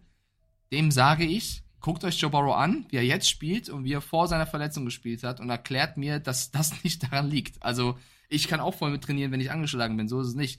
Ich, ich habe mit den Bengals kein Mitleid und ich glaube, die Season wird auch schnell vorbei sein, wenn, wenn das, also vielleicht ist sie auch schon vorbei, muss man ganz ehrlich sagen. Das ist eben der Punkt. Ähm, und das meinte ich mit dem Interview. Mir ist klar, dass die beiden miteinander immer noch total grün sind. Aber wenn du die Möglichkeit hast, und er, das, ja, er will über sich selber reden und hier und da, und die Frage ist natürlich auch provozierend, dass du genau so eine Antwort gibst. Das ist schon, schon, schon, Ja, schon strategisch gut gewesen. Aber mir fehlt tatsächlich, mir fehlt ein Mike Stiefelhagen im Lockerroom der Bengals. Mir fehlt einer, der sagt, ey Digga, jetzt mal ehrlich, äh, ihr seht es doch alle. Ähm, Lob an, ne, irgendwie in der Art, er versucht es, aber wir wir müssen und wir so und wir kommen zurück, weil unser Quarterback und das ist der Leader und bla bla. Weil du hast völlig recht, Mike. Er ist nicht fit. Ja, er kann, wenn ich, wenn ich hinschreibe, ja, der nimmt komplett am Training teil. So, alles gut. Wenn der allerdings Rücken hat und er nimmt zum Beispiel am Training teil, er macht den Horst Schlemmer. Ich habe Rücken. So. Und äh, Horst Schlemmer trainiert beim äh, Frauenvolleyballverein Castor Brauxel mit. Dann kann man natürlich sagen, der hat voll mittrainiert. Aber ob er wirklich mittrainiert hat und ob er wirklich fit war und produktiv war, ist immer eine andere Geschichte. Und so wirkt es gerade tatsächlich. Es wirkt so ein bisschen, Joe Burrow wirkt so ein bisschen für mich wie, wie Horst Schlemmer. Du weißt, er hat Rücken, aber er, er spielt trotzdem. Und das ist, ist für mich der falsche Weg. Und du siehst tatsächlich, die Titans haben das Beste draus gemacht. Die haben erkannt, wo ist, wo ist das Problem? Burrow ist nicht fit, alles klar, attack the quarterback, mach hinten zu, da geht nichts fertig aus. So. Und das ist, ist, ist schade. Es ist echt schade. Ja, und jetzt lass doch mal was Positives über Tennessee sagen. Sie haben beide Jupp. Heimspiele gewonnen. Sie haben äh, klaren Matchplan gehabt. Mike Vrabel holt wie immer eigentlich mit das meiste aus diesem Team raus. Ist, äh, beschwert sich nicht über den Roster, sondern, sondern arbeitet mit ihm. Ich finde, die Defense macht wirklich eine, Top-Leistung. Also muss, ich habe ja vor der Saison die Bengals nicht so hoch eingeschätzt wie viele andere. Ich glaube, damit kann ich mich, äh, kann ich mich selber loben. Ich habe allerdings die Titans deutlich schlechter eingeschätzt, als sie gerade spielen. Da habe ich äh, daneben gelegen. Die Defense macht einen guten Job. Die Offense, so ein DeAndre Hopkins und so, das kann auch mehr klicken mit Tannehill, ja. Aber ein Derrick Henry hat wieder funktioniert, über 100 Yards gelaufen, ähm, hat einen Touchdown, also einen Pass geworfen als Quarterback. Kreatives Calling. Ähm, sie, sie stehen jetzt 2-2 in der Division, die man auch ähm, über kurz oder lang gewinnen kann. Ich glaube, nächste Woche kommen auch die Colts. Also es läuft in Tennessee und da muss man auch mal ähm, sagen, dass das eine gute Arbeit dort ist. Definitiv. Ähm, Also haben gegen die Saints knapp verloren mit einem Punkt, haben gegen die Chargers mit drei Punkten gewonnen, gegen die Browns hoch verloren, ja. Jetzt die Bengals klar geschlagen, jetzt kommen die Colts, dann kommen die Ravens, dann kommen die Falcons. Da geht was. Und weißt du, was ich so lustig finde? Du hast äh, ja gesagt, bei Howard Carpendale hast du immer ein Lächeln im Gesicht. Ja. Und ich bin ja genauso wie du, ich mag ihn total. Äh, Wölfing, so heißt er, der Motorsportchef. Ich sehe jetzt die ganze Zeit und habe die ganze Zeit, du hörst es, ich, spreche mit einem Lächeln, weil du es so perfekt nachgemacht hast. Und ich kann es mir vorstellen, wie er da stand mit seinem Telefon und, ah, hier, na, guck mal, ne? so eine Überraschung, ne? ne, ne, ne. So, es sagen- ist geil.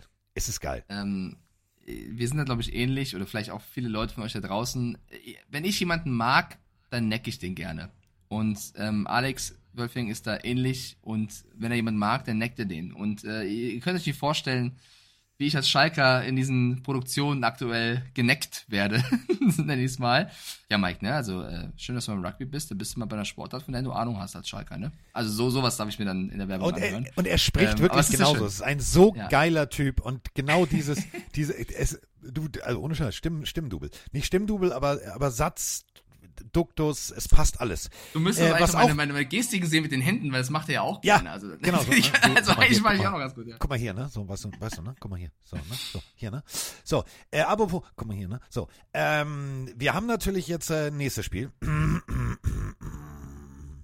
Ähm, ich würde gerne ähm, zweimal, wenn wir über die Bugs sprechen, dann müssen wir natürlich äh, Punkt 1 erstmal zum Außenreporter schalten, äh, nämlich äh, nach Gelsenkirchen.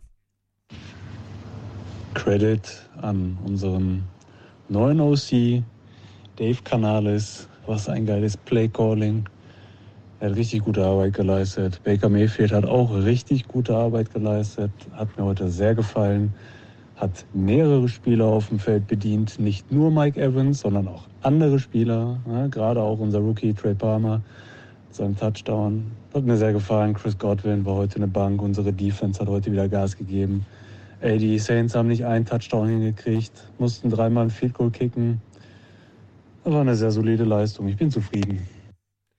26 zu 9 schlagen äh, die Buccaneers die Saints. Und ähm, ihr ahnt es schon, ähm, wir reden natürlich über Baker Mayfield. Wir reden natürlich über, äh, ich sag mal so, einen Quarterback, der nicht bei jedem Buccaneers-Fan äh, hoch angesehen war. Ähm, Also zumindest zu Beginn der Saison, da gab es so Wünsche, dann alle können gut spielen, nur Baker Mayfield bitte nicht. Äh, 25 von 32, geile Quote. 246 Yards, drei Touchdowns, eine Interception. Oder wie unser Vorsitzender des Kai Trask Fanclubs, leicht äh, Augenzwinker, nicht böse gemeint, junger Mann, äh, einfach jetzt drüber weggeht. Hört mal genau hin. Guten Morgen, Carsten und Mike. Ich habe einen Victory Monday, habe heute frei, muss also nicht in die Schule. Meine Bugs haben gewonnen. Einfach geiler Tag heute. Kein Wort mehr. Von wegen, nee, Kyle Trask wäre besser gewesen. Nee, Baker ist äh, Baking und Baker funktioniert. Geiles Spiel gewesen. Ähm, tatsächlich, James Winston, das hat nicht funktioniert, Mike, aber äh, die Bugs auf beiden Seiten des Balls gefallen mir sehr, sehr gut. 26 zu 9. Ja, ähm, der, dem Chat ist schon aufgefallen, dass wir gerade die Codes übersprungen haben. Machen wir natürlich gleich. Wir, ich, ich, wir werden die Codes noch reinholen. Es liegt nicht daran, dass Carsten die Codes das Logo nicht mag oder so. Kommt gleich, kommt gleich. Ähm, ja, die Saints für mich eine der großen Enttäuschungen des Spieltages. Ähm, wir haben auch alle auf die Saints getippt gehabt. Also mit alle meine ich uns beide und auch die Pelenarios. Ähm, natürlich bitter, dass, dass die Buccaneers äh, Mike Evans verloren haben, Richtung Ende zweiten, zweiten Quarters. Man hat aber dann auch gesehen, dass auch Mayfield ohne Mike Evans kann. Also das ja auch etwas, wo er die Kritiker so ein bisschen Lügen gestraft hat. Mir, ich bin voll auf dem Baker Mayfield-Hype. Ich finde es super, dass er den ganzen kritischen Stimmen gerade zeigt, ähm, wie gut er eigentlich ist. Und auch den Browns zeigt, wie gut er eigentlich gewesen wäre. Ähm, nach wie vor muss man natürlich sagen, dass das Laufspiel der Bucks eine Problemzone ist. Dafür wird die Defense immer besser, die Secondary immer besser. Also du hast unter anderem einen Chris Olave gar nicht gesehen auf dem Platz. Also das haben sie schon sehr, sehr stark verteidigt. Also da, das war der, der Schlüssel zum Sieg. Aber ich habe ja auch wenig Mitleid mit den Saints, bin ich auch ganz ehrlich. Also, wenn Coaches nicht verstehen, dass, wenn sie einen guten Backup-Quarterback haben, sie vielleicht eher den spielen lassen sollten, statt einen angeschlagenen Derek Carr. Also, wir haben es ja auch gesagt, oder ich habe es gesagt, ich glaube, das wird ein Spiel, wo Winston dem Ex-Team was zeigen will. Sie nehmen Winston nicht rein, weil Derek Carr wohl doch noch fit wurde. Ich finde, auch wenn der Winston reinkam, einen Ball zu einer Interception geworfen hat, ich finde, du hast gesehen, dass Derek Carr ähm, angeschlagen war an der Schulter und dann kommt ein Alvin Kamara zurück, der auch nicht sofort den Impact hatte. Äh, du nimmst einen Tony Jones wieder runter, der eigentlich davor die Wochen, also da waren viele Coaching-Entscheidungen, wer spielt, wie spielt in der Offense, die haben für mich auch das Spiel der Saints zerstört. Und deswegen ist die Niederlage für mich, die wehtut in der eigenen Division, auch absolut hausgemacht. Großartiger Touchdown übrigens von Baker Mayfield auf äh, Trey Palmer. Ähm, die Spielsituation für mich wirklich großartig. Äh, du stehst vor der vor Goal-Line-Situation, du stehst also direkt vor der Endzone und äh, schön angefaked, dann wirklich mit Gefühl das Ding geloppt, so dass, dass nur dein eigener Spieler eine reelle Chance hat. Der Junge zeigt, der hat Bock, rennt sofort hin, ist da am Ausflippen. Mega. Ich meine es wirklich ernst. Mega Leistung von Baker Mayfield. Drei Touchdowns, eine Interception.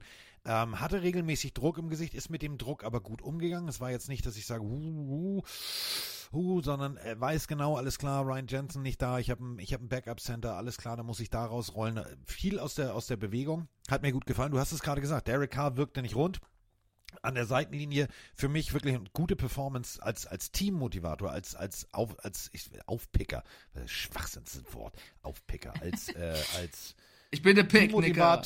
Genau, ich bin der Picknicker, kein Scheiß, Mann. Jeder weiß, Mann, ich bin der Picknicker. So, ähm, ich meine aber nicht Picknicken, ich meine nicht auf, also aufpicken, ähm, also sozusagen als, als Auffänger, seelisch, seelischen Beistand geleistet. Immer wieder, wenn die, wenn die Jungs vom Feld kamen, war Jameis Winston da. Ich hätte gleich von Anfang an gesagt, okay, der ist heiß, das ist sein Ex-Team. Derek Carr ist angeschlagen und der, der, der geht hier an der Seitenlinie ab, der, der massiert Leuten den Nacken, wenn sie einen Hit gekriegt haben. Ey, James, zieh dich, jetzt rein. Zu spät, zu spät. Ja, also Lady Dog, ich glaube, ist äh, ein Saints-Fan, schreibt auch rein, Winston war eine Katastrophe letztes Jahr. Das Problem ist Carmichael, also der, der OC. Ähm, ich finde, dass James immer entweder ein Katastrophenspiel hinlegt, ja, oder eine Sensationsleistung. Und ich glaube, so, gegen das Taylor Heineke 2.0. Ja, ja, so ein bisschen. Ähm, wenn er gegen sein Ex-Team spielt, glaube ich, wird er sehr, sehr motiviert, oder wäre er sehr, sehr motiviert gewesen. Ähm, dieser eine Pass, da kannst du ja kaum, also das war ein Ball, ja, den würde ich jetzt nicht da als Vergleichswert nehmen. Und K sah nicht rund aus. Also wir hatten zwei Situationen im, im dritten Quarter, wo Olave wirklich mal, der krass zugestellt war, es geschafft hat, sich freizulaufen. Einmal komplett offen war downfield. K hat ihn, ja, wie sagt man im Deutschen, underthrown, also unterworfen, Entschuldigung unterworfen, ähm, was halt, er hat eine Schulterverletzung. Das merkst du natürlich dann. Und beim zweiten Mal, glaube ich, hat er so lange gewartet, auf Olave zu werfen. Da war Antoine Winfield auch schon da und hat Olave gestört. Also, das waren offensichtliche Situationen von Carr, der eigentlich natürlich ein guter Quarterback ist, aber dass er nicht fit war. Und dann, ähm, ja, habe ich es gerade schon gesagt, habe ich mit, dem, mit den Saints auch kein Mitleid, weil ich finde, sie haben da einfach in allen Belangen falsch aufgestellt und falsch spielen lassen und dann verlierst du gegen die Bucks mit einem guten Mayfield. Völlig verdient. So, damit kommen wir äh, nach dem 26 zu 9 äh, der Buccaneers zu einem Spiel, wo ich gedacht habe, mittendrin, was ist denn hier los? Ähm, die Rede ist von den Los Angeles Rams gegen die Indianapolis Colts. Unter der Woche, Donnerstag, Freitag, Freitag früh kam, glaube ich, die Push-Nachricht. Alles klar, Anthony Richardson ist fit. Okay, alles klar, Anthony Richardson ist fit. Habe ich gedacht, okay, würde ich jetzt rein theoretisch meinen Tipp, naja, weiß ich noch nicht. Also was erwarte ich jetzt von dieser Partie? Funktioniert der? Ist der wirklich, also muss ich den immer wieder rein, raus, verletzt, rein, raus, verletzt, rein, raus? Oder soll ich einfach, ja, lass ich äh, Beowulf spielen und lass ihn erstmal lernen? Ähm, ich muss ganz ehrlich sagen, wir haben eine Sprachnachricht, die meine Meinung zu den Rams komplett auf den Punkt bringt. Moinsen, ihr beiden, Gosrak hier. Ja, ähm, vier Spiele haben sie jetzt fast alle absolviert. Das macht ja knapp ein Viertel der äh, kompletten Season aus. Und ich finde, das ist ein Zeitpunkt, wo man doch jetzt mal ein erstes Zwischenfazit ziehen könnte. Und ich weiß, es wird jetzt viele schocken, dass ich das sage. Lasst es uns doch mal im positiven Sinne machen. Ähm, wer ist für euch die bisher größte Überraschung im positiven Sinne ähm, oder positivste Entwicklung, ähm, die man vielleicht so nicht vor der Season hat kommen sehen? Ähm, ich bin Seahawks-Fan und muss ganz ehrlich sagen, mein klarer Platz 1 sind die LA Rams. Die LA Rams haben wirklich einen krassen Umbruch vollziehen müssen, ähm, einen Großteil ihrer Starter austauschen müssen und vor allen Dingen, soweit ich es mal gehört habe, ein Drittel oder ein Viertel zumindest ihres Kaders sind Rookies.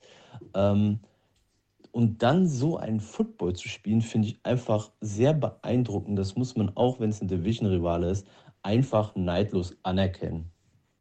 Ja, muss man tatsächlich. Denn die Rams äh, sind in die Halbzeit gegangen. Da hatten die Indianapolis Colts null. Die Rams hatten allerdings 14 Punkte im ersten Viertel und 6 Punkte im zweiten Viertel gemacht. Das sah ein bisschen aus wie das Wildpferd liegt tot auf dem Boden. Da funktioniert nichts. Ähm, in der zweiten Hälfte haben sich die Colts dann besonnen und gesagt, oh, warte mal, Richardson, du kannst auch werfen, alles klar, mach mal. Und laufen können wir auch mit Zach Moss. Da müssen wir jetzt ein bisschen gegenhalten. Trotzdem gewannen die Rams 29 zu 23. Mit einem, und das muss man nochmal, wie Gosser gerade sagt, mit einem Kader bestehend aus 16 Rookies. Das ist eine atemberaubende Leistung. Sean McVay Masterclass. Also es ist ja nicht nur Puka Nakua, es ist ja auch Kyron Williams, der plötzlich aus dem Nichts ein RB1 geworden ist, von dem viele Teams sich wünschen, so einen zu haben. Ähm, Matt Stafford, der das, das, er muss ja nicht jeden Rookie kennen, aber macht das solide. ähm, Aaron Donald in der Defense. Ich finde die Rams, ich bin da voll dabei, wenn's, wenn es darum geht, welches Team am meisten überrascht, sind es die Rams. Ähm, Sie machen das sehr, sehr gut, gewinnen hier ein Spiel in Overtime gegen die Colts, aber zur Wahrheit gehört auch, sie geben eine 23-0-Führung her. Äh, es wird am Ende nochmal knapp und in Overtime sichern sie sich den Sieg. Ähm, wollen wir bei den Rams erst noch bleiben? Ja, komm. Äh, ich finde, die Rams haben es wie gesagt gut gemacht. Puka Nakua wieder beim 163-Yard-Spiel. Da habe ich eine Frage, Carsten. Was machen wir eigentlich? Der Typ rasiert ja komplett und ist wirklich sensationell, wie der spielt und der bisher größte Stil im Draft, ja. Was machen wir eigentlich, wenn Cooper Cup zurückkommt? Also, das ist ja bald. Wenn Cooper Cup wieder fit wird.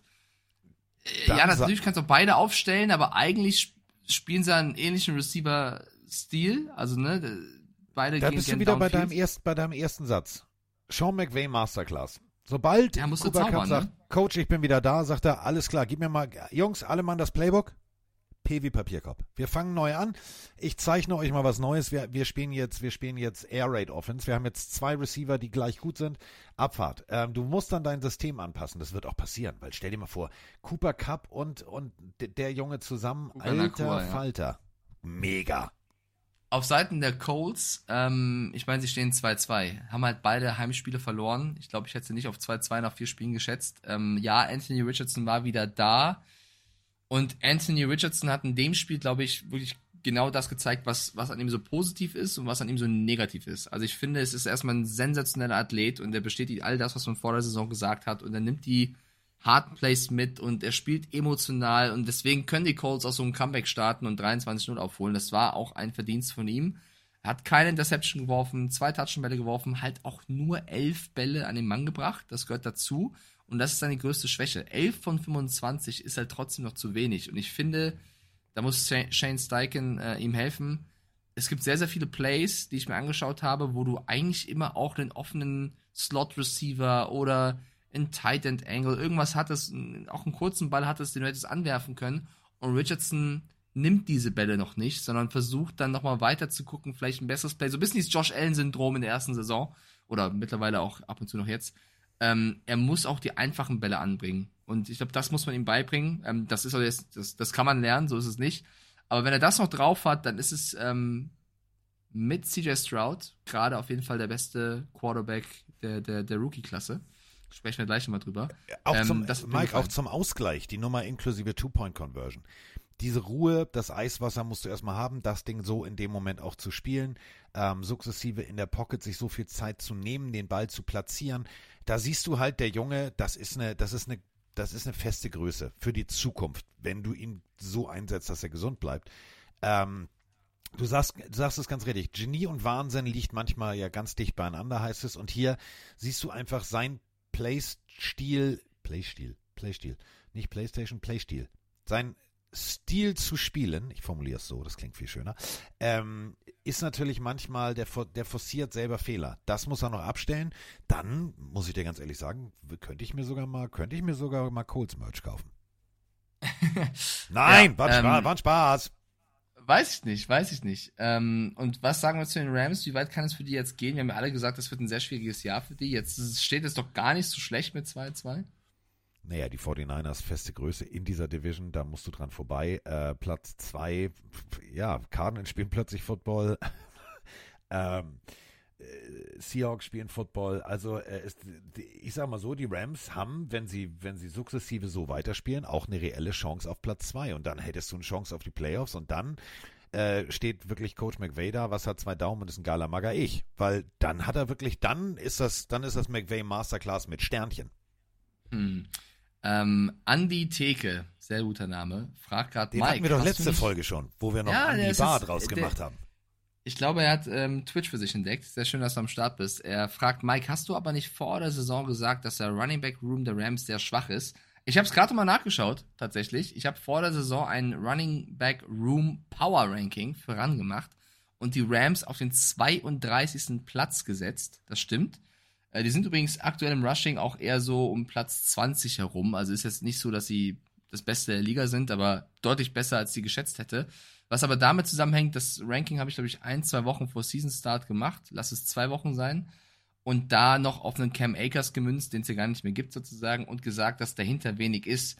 Und damals war Akers der RB1, Kyron Williams auf zwei, wo, glaube ich, keiner von uns gedacht hat, dass der jetzt so stark ist, wo man halt nicht wusste, was kann man erwarten und äh, der dritte Running Back Zach Evans. Und das war für mich einfach im Vergleich zu anderen Running Back Rooms. Ich hatte die Buccaneers auf 31, ich glaube, da lag ich gar nicht so falsch, ähm, schwächer eingeschätzt. Und mich freut es sehr. Ich finde es sehr cool, dass Kyle Williams so explodiert und ähm, auch ein Puka Nakua. Ich glaube, da können wir auch alle sagen. Oder generell, die, deswegen ist er eine Überraschung der Saison, dass die Rams so gut performen haben, wenige von uns vorher gesehen. Und das, ich kann es jede Woche nur sagen, liebe ich ja so an der NFL, dass du nicht jedes Team perfekt einschätzen voraussehen kannst und wir jedes Mal überrascht werden. Deswegen sind halt manche Head Coaches besser als andere Head Coaches, weil aus, ich sag mal so, einem Personal, was keiner auf dem Zettel hatte. Äh, und da sind wir bei irgendwie dieser Anzahl von 16 Rookies.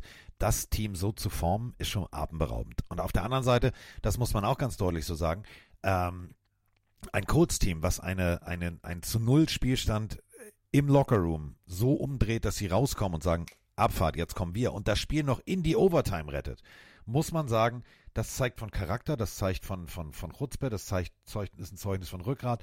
Das gefällt mir. Und deswegen die Indianapolis Colts auf langer Sicht, ja, die Nummer mit Taylor Arschloch, also Besitzer Arschloch, aber sonst funktioniert bei den, bei den Colts tatsächlich alles so, dass du sagst, es ist ein offizielles Umbruchjahr. Und dafür sieht das richtig gut aus. Yes, also Rams gewinnen in Overtime, wichtigen Sieg. Wir haben alle auf die Colts gesetzt. Der Chat auch nur zu 52 Prozent, haben da also daneben gelegen knapp und können jetzt über eine auch Überraschung des Spieltags reden, denn die Eagles haben zwar gewonnen und sichern sich so ihren perfekten Rekord mit 4-0, aber das war dann auch viel, viel spannender, als man es vielleicht gedacht hat. Ähm, ich sitze auf meiner Couch. Ich schalte hin und her, ich schalte hin und her zwischen den Spielen und sage mir, jetzt, jetzt ernsthaft? Also jetzt, jetzt ernsthaft? 17 zu 10 ging die Partie in die Halbzeit. Und ich habe gedacht, Sam Howell auswärts in Philadelphia, ich war mit Roman in Philadelphia, da hörst du kein Wort. Das ist, das ist Leidenschaft pur. Das sind vielleicht die, die, die leidenschaftlichsten, lautesten, teilweise auch assigsten Fans der NFL, aber das ist auch völlig in Ordnung. Jede, jede Fanbase, das, das gehört so. Die, ne, wir alle kennen sie buhen den Weihnachtsmann aus, die buhen ähm, Kinder aus, die mit dem Hund irgendwas vorführen, wenn der Hund den Frisbee nicht fängt. Die Jungs und Mädels im Stadion da, die, die geben alles. So, Mutter Kelsey war da, ganz wichtig saß neben dem Mann, äh, ihr liebt ja auch alle die Spots, äh, die Originalspots äh, von State Farm. Ähm, fand ich ein sehr lustiges Bild. Äh, statt Lose, Loge, Champagner und Glasscheibe vor der Nase saß sie jetzt ganz normal auf dem Stuhl. Und äh, das Ganze aus dem Grund. Äh, ihr Sohnemann, Jason Kelsey, 143 Starts in Folge als Center. Hm, nee, ist klar. Ähm, großartige Leistung von Kelsey.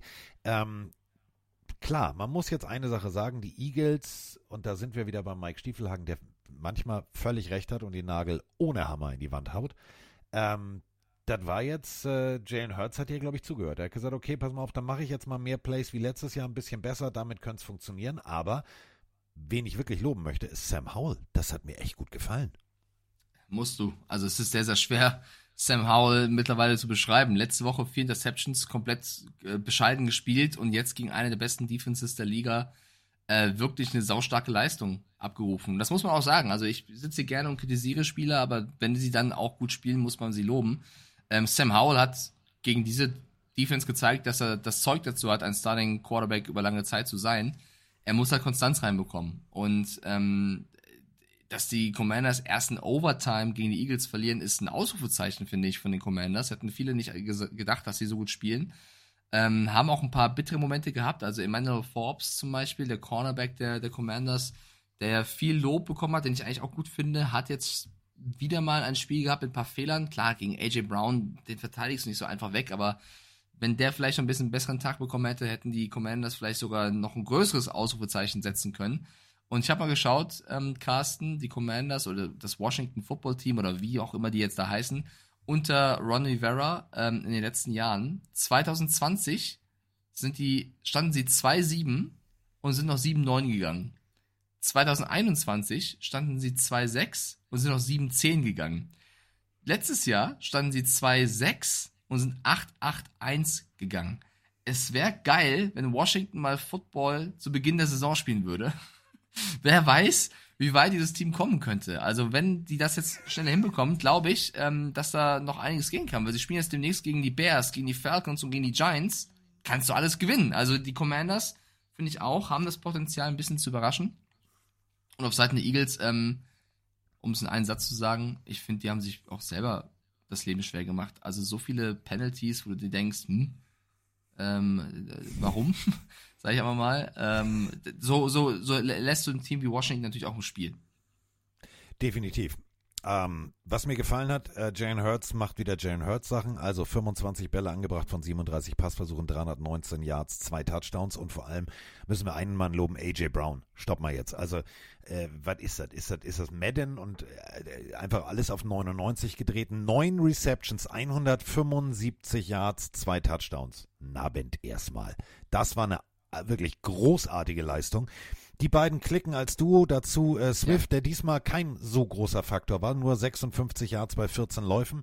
Da siehst du halt Washington in der Mitte, Krawall und Remy Demi.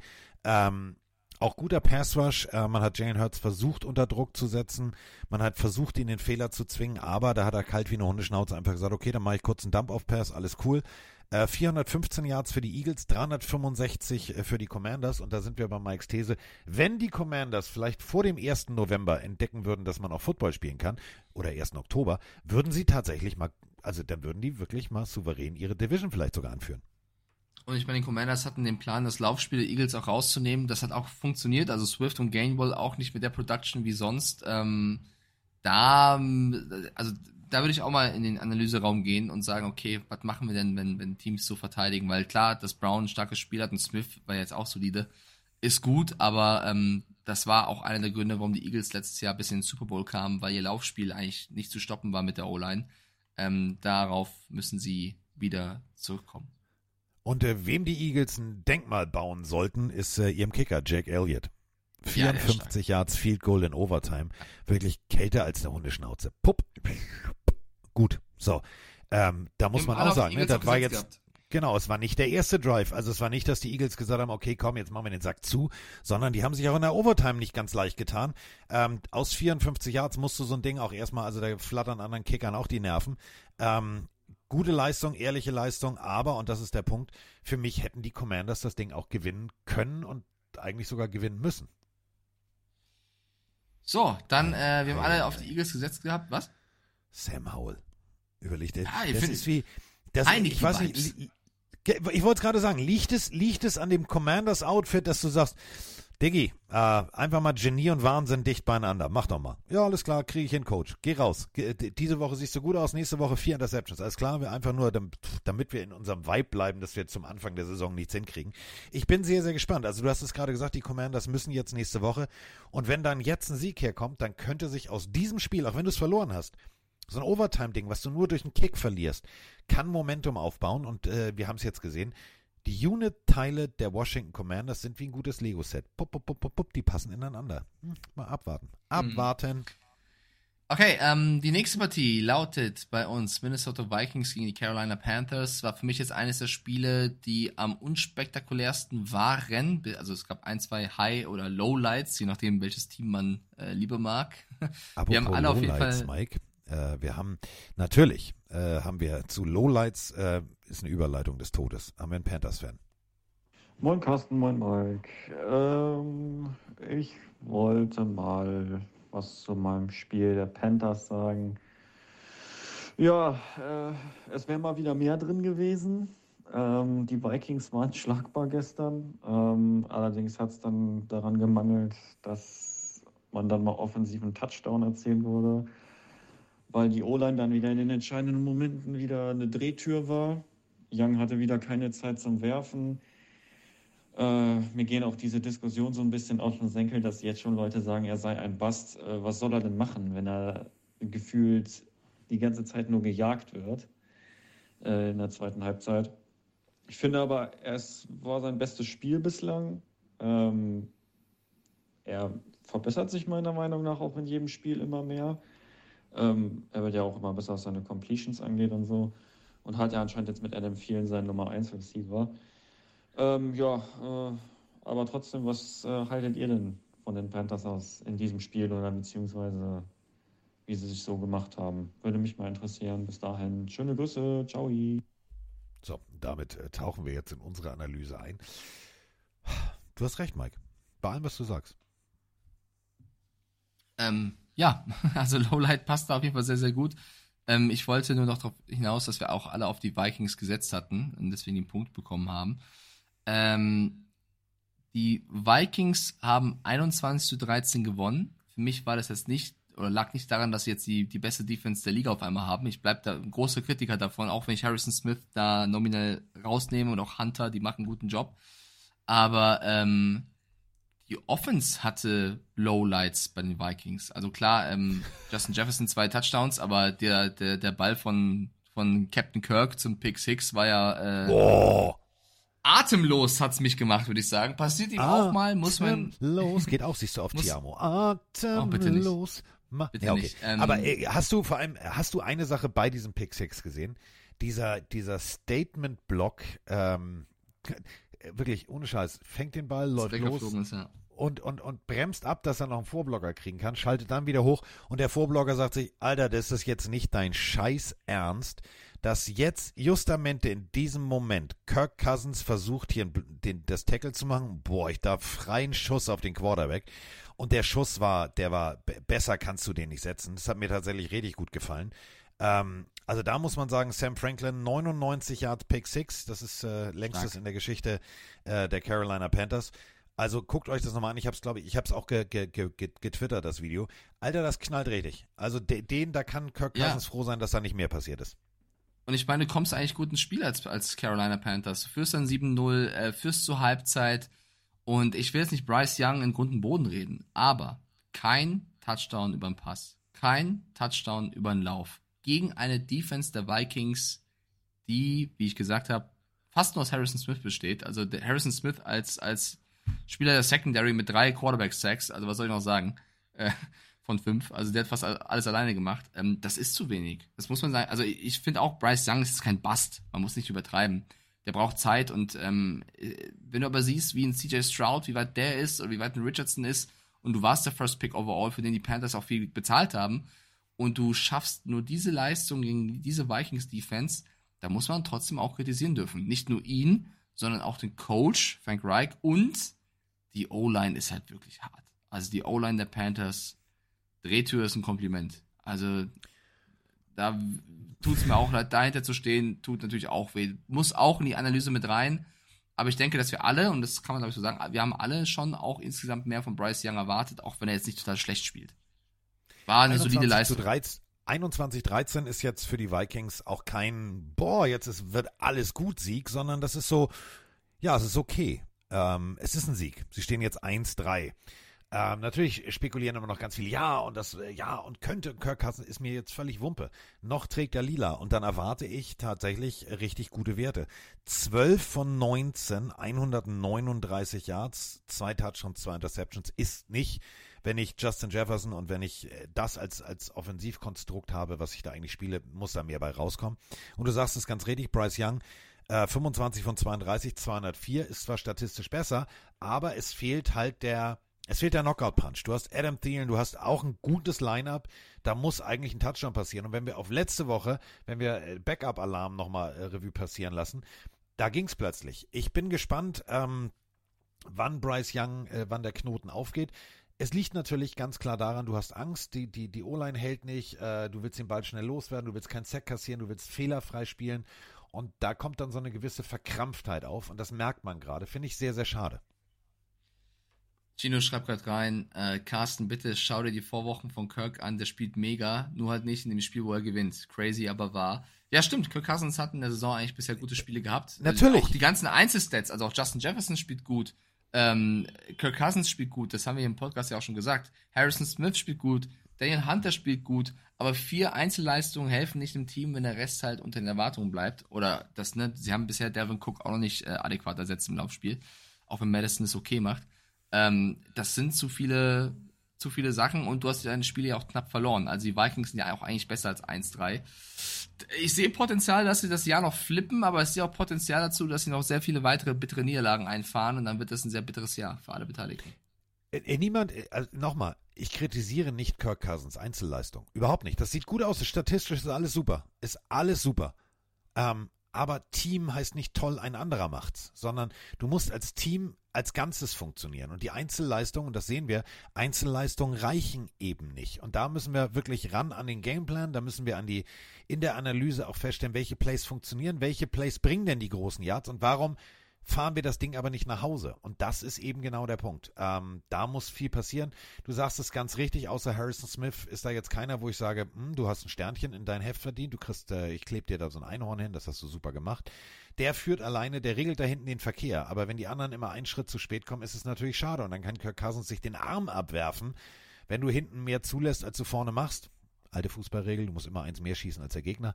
Äh, dann kannst du solche Spiele nicht gewinnen und dann kannst du die Saison auch irgendwann, wenn du weiter so spielst, abhaken. Ja, also Daniel Hunter will ich vielleicht noch reinwerfen, aber ansonsten ja. hört es echt auf. Äh, Dorftrottel 1 schreibt rein. Das bin Offensive ich. Roster von den Panthers ist halt auch einfach Trash. Wenn ein 30-jähriger vielen dein bester Playmaker ist, kannst du als Quarterback auch nicht glänzen. Nee, also ich bleib schon dabei, dass es, dass die O-Line wirklich mit die größte Baustelle ist und ähm, Adam Thielen ist halt kein schlechter Spieler, auch wenn er 30 plus ist. Ähm, ja, DJ Chark läuft da auch noch rum. Ich würde noch viel mehr auf das, also wenn ein Offense, dann auf das Laufspiel gehen. Also 83 Yards. Chuba Howard mit 2,9 Average. Miles Sanders, den du geholt hast von den Eagles als, als neue Hoffnung als Running Back. 1,5 Yards pro Lauf. Das sneakt der Hurts ja in einem Spiel. Ähm, das ist wirklich viel zu wenig. Und ähm, deswegen die Panthers für mich. Sneakt der Hurts ja in einem Spiel. Ja, ist ja so. Ja, ich finde deswegen, dass das Laufspiel der Panthers ähm, ja, hilft einem jungen Quarterback auf keinen Fall. Nein. Äh, liebe Fabienne. Kommen wir. Es ja, tut liebe mir leid. Fabienne, es tut uns leid. Ja. Fabienne, es Kommen tut mir leid. Aber, aber, sagen, wir- aber sagen wir es mal so, das ist ja das Schöne. Äh, Fabienne ist ja, also unsere Freundin Fabienne ist ja Panthers-Fan. Und ähm, ihr Mann ist ja Steelers-Fan. Das heißt, in dieser Familie hängt beim nächsten Spiel der Haus, also sie können sich eigentlich gegenseitig auf die Schulter klopfen und sagen, mein Team ist beschissener als deins. Könnte man so sagen. Denn äh, damit sind wir jetzt bei äh, den Texans gegen die Steelers. Und äh, Mike hat auf seinen, also Mike hätte auf seinen Dämon hören sollen. Hätte er wirklich. Ganz ehrlich. Denn äh, Ähm. damit war so nicht zu rechnen. Wir haben dazu natürlich, äh, jetzt kommen äh, tatsächlich, die sind eigentlich nie, also kannst du dich jemals daran erinnern, dass wir äh, groß viel Sprachnachrichten von Texans-Fan aus Deutschland hatten? Ich nicht. Klar, doch, ein paar Mal schon. Ja, ein paar Mal, aber Welche? nicht in der, nicht in der Menge. Pass auf, ich drehe ich, ich dreh jetzt auf und lehn dich zurück, Mike. Guten Morgen, ihr zwei. Wie immer, Lob zu Wochenbeginn für eure Arbeit vom Marc Chino von der Texas Nation. Ja, was soll man sagen? Es war wie ein positiver Autounfall für uns. Man konnte nicht weggucken. Wir haben den Stil, die Steelers in allen Mannschaftsteilen dominiert, in der Defense, in der Offense, in den Special Teams.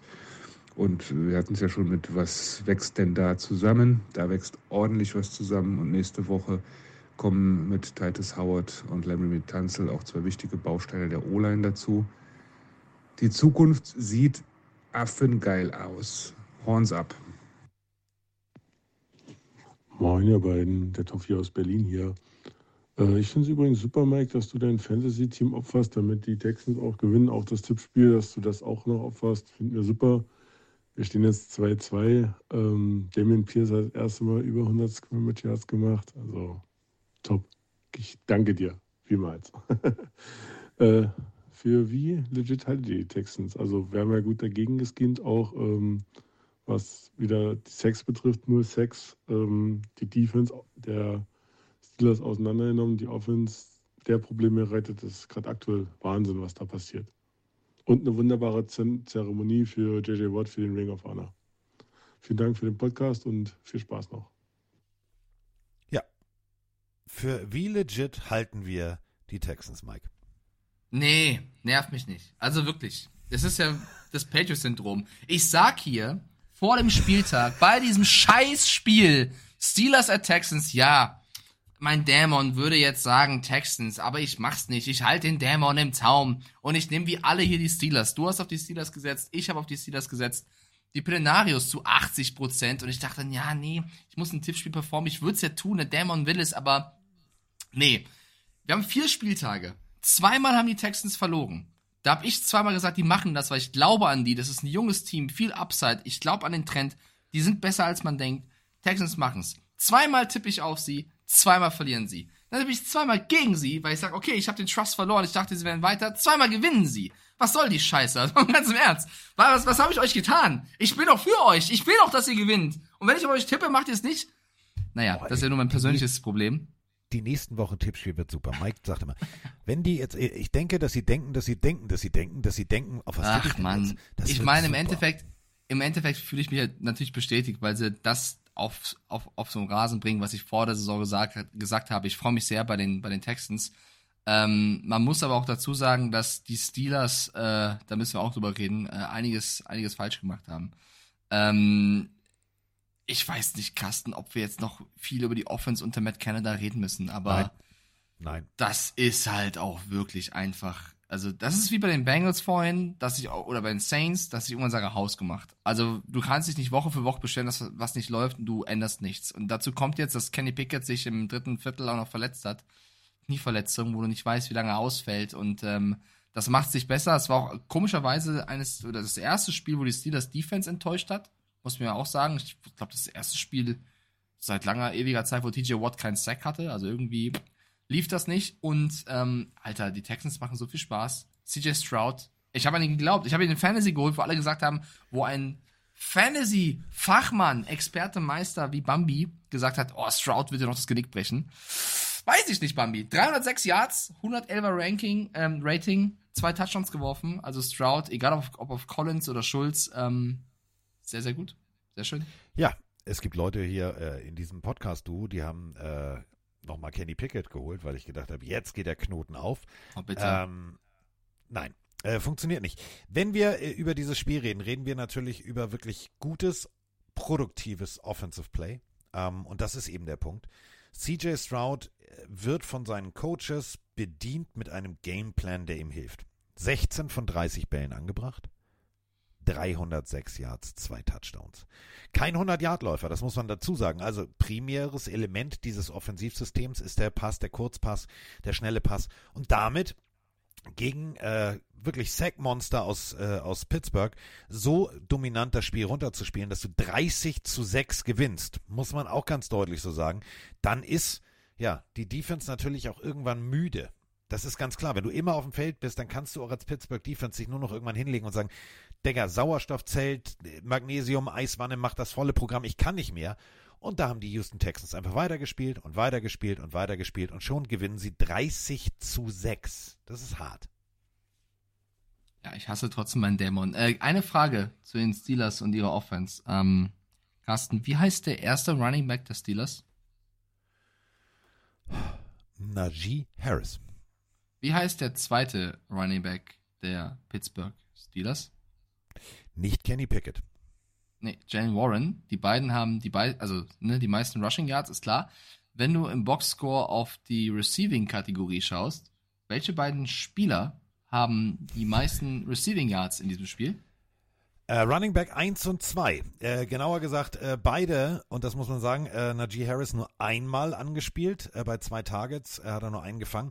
Aber äh, Jalen Warren 6 von 6 für 26 Yards. Dann erkennst du, und das sage ich ja gerade, Dump of Pass, immer nur das Kurzpassspiel, funktioniert nicht. Damit hilfst du deiner Defense nicht. Wirf doch mal das tiefe Brot. Du hast doch Receiver, du hast äh, Robinson, du hast einen Tight End mit Pat Fryermuth. Pat Fryermuth, drei George Receptions Pickens. für sieben Yards.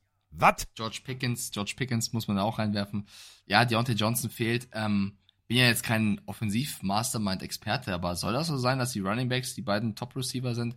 Nein. Also ich weiß nicht, was bei den Steelers da abgeht. Ähm, aber Mike Tomlin wurde nach dem Spiel gefragt, ob es Veränderungen geben wird nach dieser 30 zu 6 Pleite. Und er wie so, hell yeah! Also auf jeden Fall, verflucht, verdammt, wird es Veränderungen geben. Also dem muss Mike Tomlin auch Folge leisten. Die Steelers stehen 2-2, könnten eigentlich besser stehen, haben ihren Quarterback verloren. Da gibt es einiges zu besprechen. Und äh, wir müssen natürlich auch noch was besprechen, inklusive Soundfall. Denn ähm, springen wir mal ein paar Jahre zurück. Springen wir mal ein paar Jahre zurück. Sieht ein bisschen aus wie Kenny Pickett, äh, Blake Bortles. Nein, war ein Spaß, nicht Blake Bortles. Also, ähm, Path to the Draft stand damals an und ähm, damals re regierte ein äh, gewisser äh, Blake Bortles von der University of Central Florida ähm, äh, die Überschriften und Jacksonville hat sich gesagt, irgendwie, da müssen wir doch was machen und hier und da und das funktioniert doch alles hier nicht und oh Mann und wir müssen und was halten wir denn davon? Und man holte Blaine Gabbard. Blaine Gabbard, ähm, tatsächlich von der Frisur her sehr ähnlich wie äh, Kollege Ike Domisch zu dem Zeitpunkt und ein gewisser J.J. Watt. Ähm, Path to the Draft, guckt euch das mal bitte an. Ähm, Blaine Gabbard, ähm, J.J. Watt zusammen. Du bist im Nachhinein schockverliebt. Die beiden lernen kochen zusammen, äh, die beiden bereiten sich auf, die, auf den Combine vor. Es ist absolut sehenswert. Ähm, das war der erste Moment, in dem ich damals sagte, J.J. Watt, ähm, ich glaube, das wird ein ganz großer. Ähm, gut erzogen. Also da kommt so eine Ernährungsberaterin und J.J. Watt hält die Tür auf. J.J. Watt wird gedraftet von den Houston Texans und wird ausgebuht. Massiv ausgebuht. Und diese Motivation hat ihn bis zum letzten Spieltag in Houston immer motiviert, dass er gesagt hat, ich zeige euch nochmal, das war alles falsch. Abseits des Feldes ein absoluter Held. Überleg mal, weißt du noch, wo er hunderte von Millionen Dollar gesammelt hat für die Flutopfer? Das ist doch ein, ist doch ein Typ, mehr Werbegesicht für eine Franchise geht nicht, oder? Nee, äh, als ich mit Football angefangen habe, intensiver zu schauen, so 2015 rum, muss ich auch sagen, dass ähm, glaube, mein erster Lieblingsspieler war JJ Watt. Also ich habe mich in die Patriots natürlich verliebt mit Brady, Edelman, Gronk, Belichick und Co. Aber JJ Watt war der Spieler, von dem ich am meisten begeistert war. Und ähm, ich finde es sehr, sehr schade. Ich hätte mir gewünscht, dass er in seiner Karriere nicht so oft verletzt gewesen wäre. Ähm, was noch alles möglich gewesen wäre. Vielleicht auch bei einem, also ist kein Disrespect, aber einem Team, wo es noch mehr um den Super Bowl gegangen wäre. Ähm, aber JJ Watt für mich einer der größten, die ich bisher erleben durfte. Und gestern war es soweit, äh, Ring of Honor, also wirklich die größte Ehre, dass dein Name äh, an der Stadionwand sozusagen im Ring aufgeführt wird. Und der JJ Watt bekam das rote Sakko und äh, da hören wir jetzt mal zu. Das war einfach wirklich Gänsehaut pur.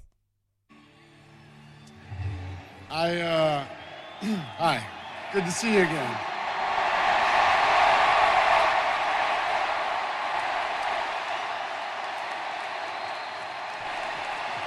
Thank you, thank you, thank you. Um, they told me I only got two minutes, so you guys got to quiet down for a second, if that's all right. Um, I, I told myself that I didn't need to write anything down, and I didn't need to practice because when you speak to family, you just speak from the heart. Um, but the emotions that I'm feeling, I'm starting to think maybe I should have wrote something down because I got a lot of love flowing through my veins right now, and all that love is directed towards Houston, Texas.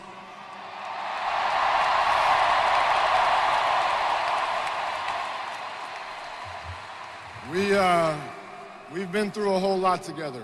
I came in and I didn't know much about you, and you didn't know much about me. But over the last 12 years, we, uh, we've been through some incredible highs and we've been through some unfortunate lows, but we've always done it together. And we've always done it as one, and we've always done it as a family. And I couldn't be more thankful to have a family like I do here in Houston, Texas. I met my wife here, my parents have spent time here, my brothers have spent time here. You guys treat us like one of your own.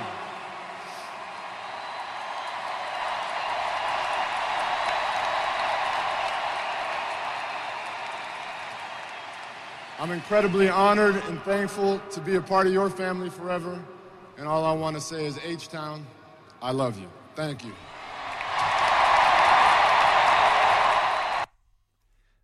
Jetzt mal ganz ehrlich, wie oft hörst du das an? Ja, ich habe auch gar nichts vorbereitet, dann holen sie irgendwie gefühlt eine aufgerollte Klopapierrolle voll mit Worten und ja, muss, das muss ich, dem muss ich noch danken und Mama und Papa und Opa und Tante und dem Assistant Coach und das war für mich wirklich die ehrlichste, aufrichtigste Rede bei einer Ring of Honor Aufnahme. Einfach gesagt, was er denkt, was er fühlt in dem Moment. Fand ich großartig. Leider einer, genau wie du sagst, der ganz Großen, der viel zu oft verletzt war und deswegen seine Karriere viel zu früh beenden musste.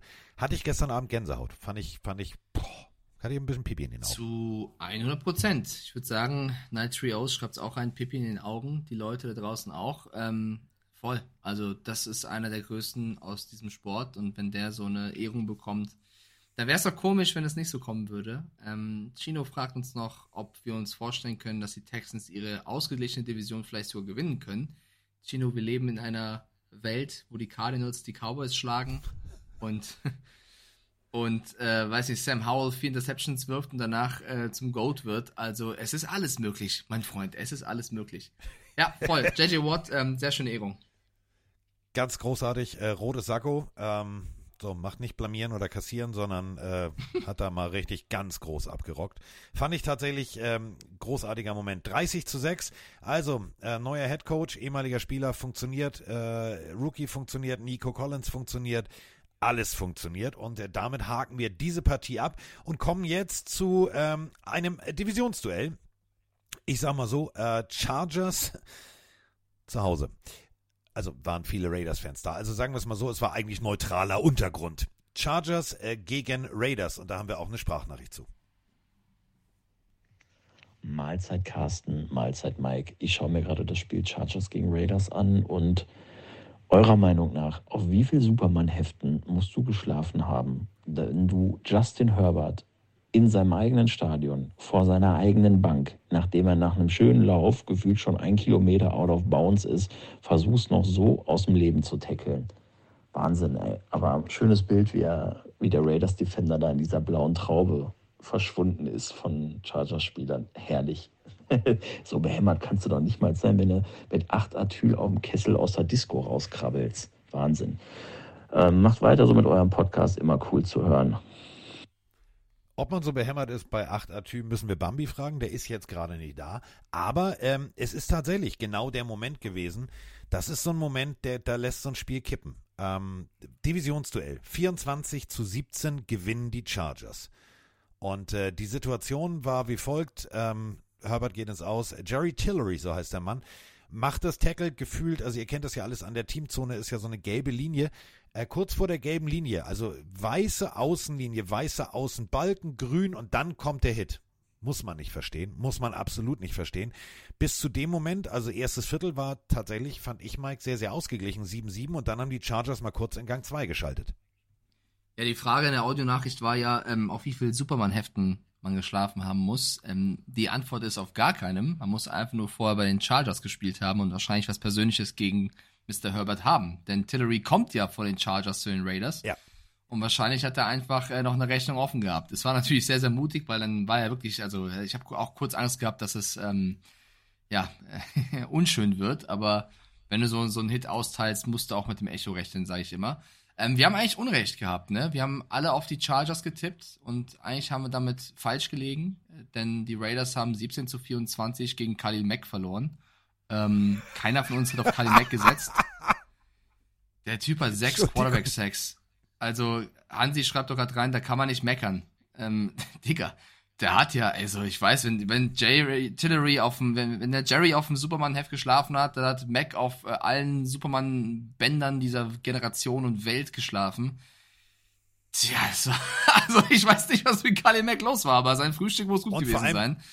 Es sind ja nicht nur 6 Sacks, es sind noch zwei Forced Fumbles und acht Tackles noch obendrauf.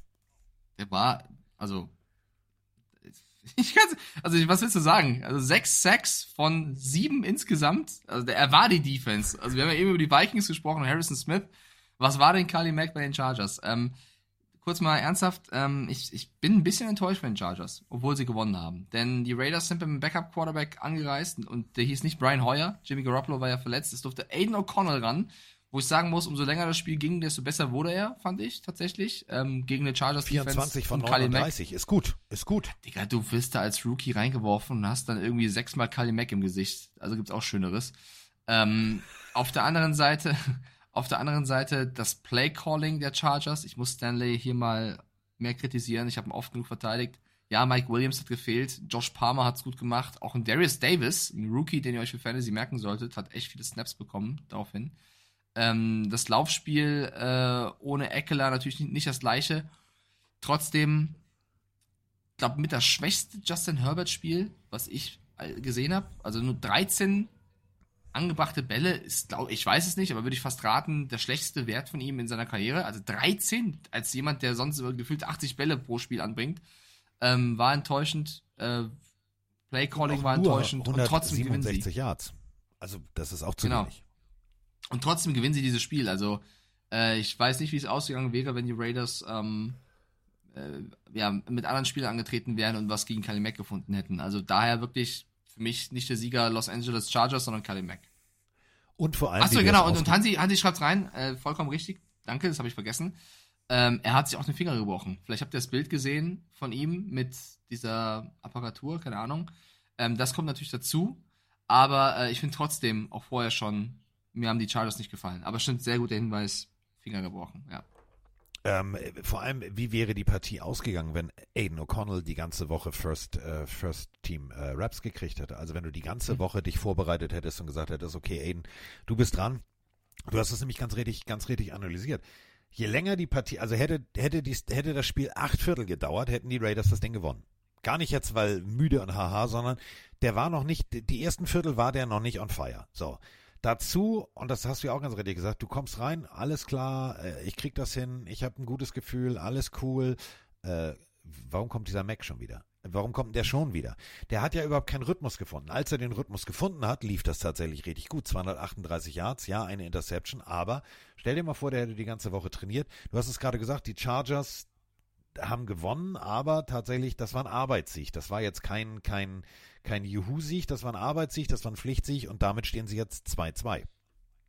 Und man muss noch, äh, noch sagen bei, bei Herbert, dass die Verletzung natürlich an der Hand war, mit der er nicht wirft. Aber trotzdem limitiert sich das natürlich.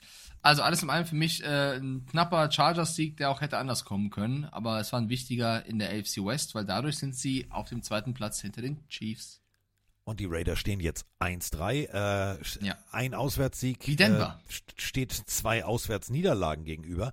Also, äh, Denver kann froh sein, die Raiders strugglen auch. Bedeutet in der Division, ähm, ja, Kansas City vorneweg 3-1, Los Angeles dahinter 2-2, dann Las Vegas 1-3 und Denver 1-3. Also, ähm, da muss, da muss noch ganz viel passieren äh, bei Raiders äh, Football, dass da jetzt endlich wieder Just Win Baby auch wirklich erfüllt werden kann. Denn, das muss man auch ganz ehrlich sagen, die Anspruchshaltung der Raiders ist riesengroß, aber momentan kriegen sie die PS echt nicht auf dem Rasen. Das nächste Spiel skippe ich. So schlimm.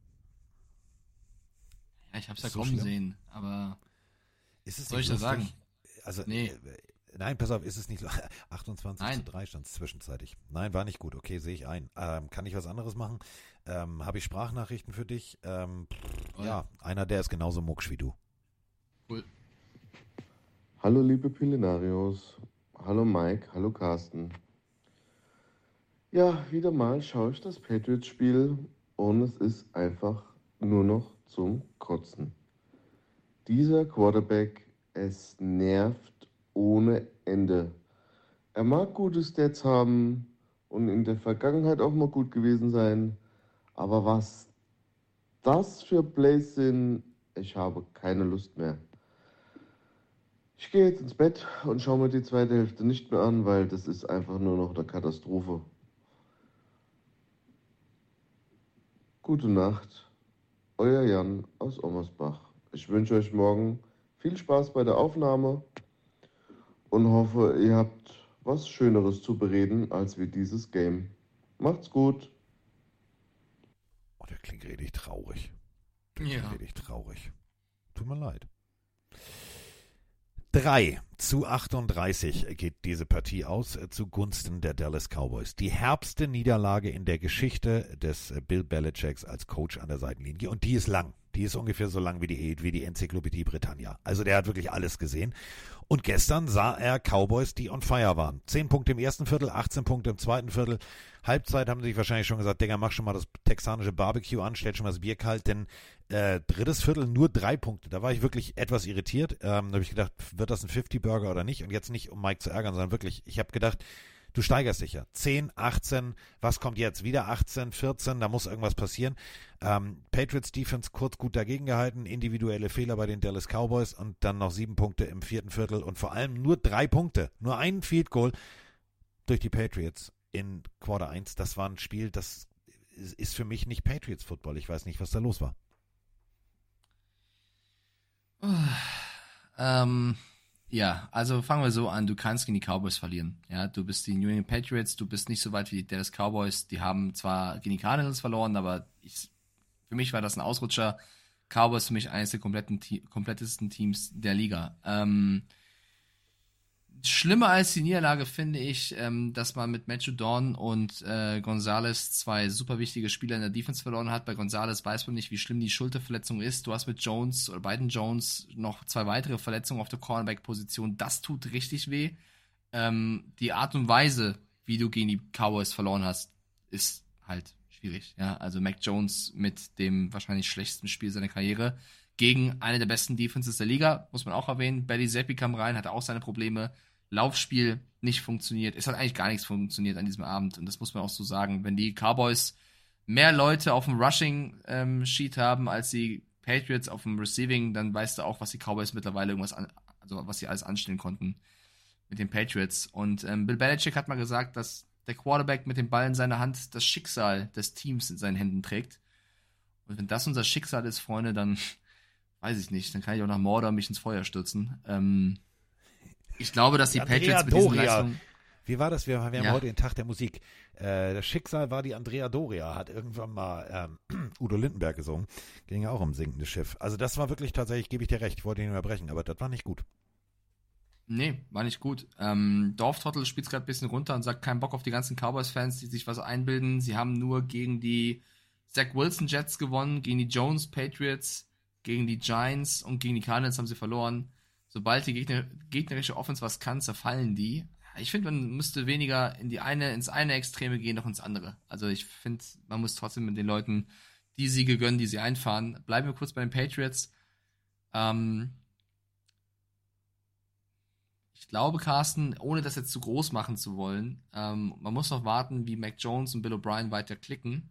Aber ich glaube, dass am Ende dieser Saison Bill Belichick, der jetzt auch schon einiges abbekommen hat, äh, die letzten ein, zwei Jahre, äh, ich gehe mal davon aus, er macht weiter, eine knallharte Analyse machen wird und sagen wird, wenn das nicht ausreicht, dann schauen wir uns nächstes Jahr an, wie wir das Quarterback holen können. Ich will jetzt nicht übertreiben, ja, weil es ist eine, eine gegen die beste Nein, Defense der Liga vielleicht gewesen. Gerechtfertigt. Aber ähm, alles in allem ist Mac Jones kein Rookie mehr. Er hatte auch schon gute Spiele, so ist es nicht. Du holst extra einen OC, der auf ihn abgestimmt ist. Und wenn aber das dritte Jahr in Folge oder so ist nicht, also generell in der Offense nicht funktioniert, dann, dann musst du alles auf den Prüfstand stellen. Und das mache ich jetzt nicht an diesem einen Spiel fest, sondern generell. Nächste Woche geht's gegen die Saints und ähm, die haben gegen die Bucks große, gegen die Bucks große Probleme gehabt. Und ich glaube, das wird ein Schicksalsspiel für die Offense der Patriots. Ja, nächste Woche make it or break it. Also da könnten auch schneller Köpfe rollen als alles andere, denn Bailey Zappi ist noch da. Ähm, Mac Jones, äh, andere Quarterbacks, du, du sagst es ganz richtig, man darf es nicht an einem Spiel festmachen, aber andere Quarterbacks haben, siehe Sprout, etc., haben eine Aufwärtsspirale. Hier sehe ich ein, eine, ein Stehenbleiben auf der Stelle, tendenziell manchmal sogar eine Abwärtsspirale, wo ich mir sage, du bist der Leader des Teams. Wenn das Spiel auf das Messerschneide steht und wenn ich sehe, dass, ähm, und das ist natürlich, die Patriots-Fans sind verwöhnt von eben so einem Quarterback-Play, ähm, die Defense hatte ich an den Cojones und, und sagt, alles klar und hier und da und jetzt haben wir dich, dass du dich rauswindest, dass du sagst, alles klar, ich nehme das Spiel in meine Hand, ich führe euch, alles klar, komm, wir ziehen das durch. Ähm, das fehlt mir gerade. Und das ist, äh, ich glaube, das macht Bill Belichick auch ein bisschen schlechte Laune. Ja, ähm, ich will natürlich noch was Positives sagen. Ähm, wir hatten noch einen guten Spieler. Das war Bryce Barringer. Danke, Bryce Barringer. Ich hoffe, du hast keinen Muskelkater im Fuß vom ganzen Panten. Gut. Ähm, Der hat eine Prellung am Fuß. Die Pillenarios haben auf die Patriots gesetzt zu 67 Prozent. Ich weiß nicht, wo das herkam. Äh, wir beide haben auf die Cowboys gesetzt. Ähm, bedeutet Ja, aber auch, stopp, du hast, nur auf die Cow du hast nur auf die Cowboys gesetzt, damit die Patriots gewinnen. Ja, das, damit haben wir auch den Fluch beseitigt. Äh, es gibt nur noch den Texans-Fluch bei mir. Ähm, ja. Ja, okay. Cardinals gegen 49ers haben wir noch ähm, zu besprechen. Da haben wir auch alle auf die Niners gesetzt gehabt. Ja, und dann haben wir noch hier Jets gegen Chiefs, haben wir auch noch. Vergiss es nicht. Hat Ja, ja. auch schon stattgefunden. So. Äh, ich drück mal, ich drück einfach mal bei, bei den 49ers bei zwei Sprachnachrichten auf Play, denn die eine geht um Überkritik. Völlig zu Recht. Und die andere, ja, ähm, Freunde, wir können Australien, wir können Malaysia äh, und wir können vor allem aber auch direkt äh, Pillenarios vor Ort haben in Santa Clara. Moin zusammen, Fabian hier, aktuell in Santa Clara unterwegs, war heute beim Spiel meiner Niners gegen die Cardinals und äh, mal wieder eine Riesenleistung von CMC offensiv, vier Touchdowns, 177 Yards von Scrimmage und äh, an der Stelle einfach mal die Frage gestellt, äh, wir haben jetzt ja fast ein Viertel der Saison um, kann man den MVP-Case für CMC so langsam mal etwas größer öffnen gegen die Quarterbacks. Schöne Grüße. Einen wunderschönen guten Morgen. Hier ist wieder der Markus aus dem schönen Landkreis Rostock. Ähm, ich habe mal eine Frage an die gesamte Football-Community und ich überspitze jetzt absichtlich mal ein bisschen. Ist die Suche nach Fehlern im Spiel von Brock Purdy, ist das eigentlich nur Hobby oder ist das schon ein Fetisch? Das geht mir tierisch um Senkel. Ja, wenn, wenn der Junge einen Fehler macht, dann heißt es direkt, ah, das ist kein Franchise-Quarterback. Macht er ein gutes Spiel, heißt es, naja, hinter so einer O-Line und mit diesen Offensivwaffen, da kann ja jeder gut spielen. Leute, kapiert doch einfach endlich mal, dass der Junge einfach nur ein richtig guter Quarterback ist. Und dann ist die Sache doch erledigt. In diesem Sinne, Go Niners, bis bald. Auf den Punkt, Dankeschön. Ähm, CMC, äh, oder wie ich sagen würde, 49ers aka The CMC Show. 106 Yards, drei Rushing Touchdowns, dann noch eingefangen. Guten Abend, das sind vier Stück. Äh, herzlichen Glückwunsch. Ich finde es großartig. Ich finde, die 49ers machen mir einfach mal richtig Spaß.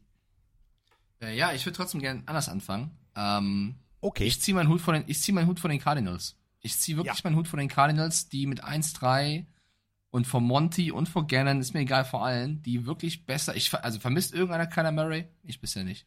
Ähm, die wirklich besser in die Season gestartet sind, als man es gedacht hätte. Sie halten mit wirklich guten Teams mit. Klar sieht es jetzt ein bisschen deutlich aus mit fast 20 Punkten Abstand, aber das war auch erst im letzten Viertel, wo es dann eindeutig wurde. Sie halten gegen eine starke Niners Offense Defense, wo Brock Purdy keinen Fehler macht, wie ein Cyborg spielt, wo mit CMC äh, jemand spielt, wo Leute fragen, ist es jemand für ein MVP?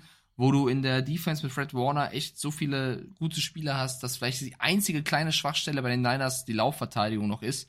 Aber ansonsten, ähm, was Josh Dobbs da auch spielt, die ganze Mannschaft da spielt, wo so viele No-Names spielen, ähm, ziehe ich einfach mal zuerst in diesem Spiel den Hut vor den Cardinals. Zu den ähm, Niners, ja, unfassbare Show, was McCaffrey da spielt, Brock Purdy auch. Mir, ich, das Einzige, was mir so ein bisschen untergeht bei der ganzen Nummer, ist immer Kyle Shanahan, weil der wird auch immer von, auch von Niners-Fans kritisiert, wenn sie dann im Super Bowl oder in irgendeinem Championship-Game äh, Fehler machen, blöd performen. Ja, er schickt ja auch Trey Lance durchs falsche Gap, keine Ahnung. Ähm, da kriegt Shanahan immer viel ab, aber dafür, dass er dann Brock Purdy zu so einem stabilen Quarterback macht, dass er, egal wer Running Back ist oder, oder in seinem System spielt, immer glänzt, das ist auch verdammt gute Kyle Shanahan-Arbeit. Aber ja, ihr habt recht, Brock Purdy 20 von 21 angebracht, 134er Ranking, McCaffrey, der Kali Mack der Niners der Offense sozusagen, wahrscheinlich der beste Offensive-Spieler des, des Spieltags. Ähm, ja, Niners 4-0, ich würde sagen, vom Rekord her beste Team der Liga. Klar, dahinter Bills, Dolphins, äh, Eagles musst du alle nennen, aber Chiefs, die Niners stehen 4-0 und lassen keine Fragen auf. Äh, du hast es gerade gesagt, Joshua Dobbs, ähm, ja, musste erst nochmal betteln, ob er sein Jersey auch wirklich äh, jetzt im Fanshop irgendwie anbieten darf. So gibt's hier nicht, gibt's hier nicht, jetzt gibt's es doch und es gibt's zu Recht. Ähm, du hast gerade etwas gesagt, was mir bei der Partie, als ich sie geguckt habe, echt durch den Kopf ging.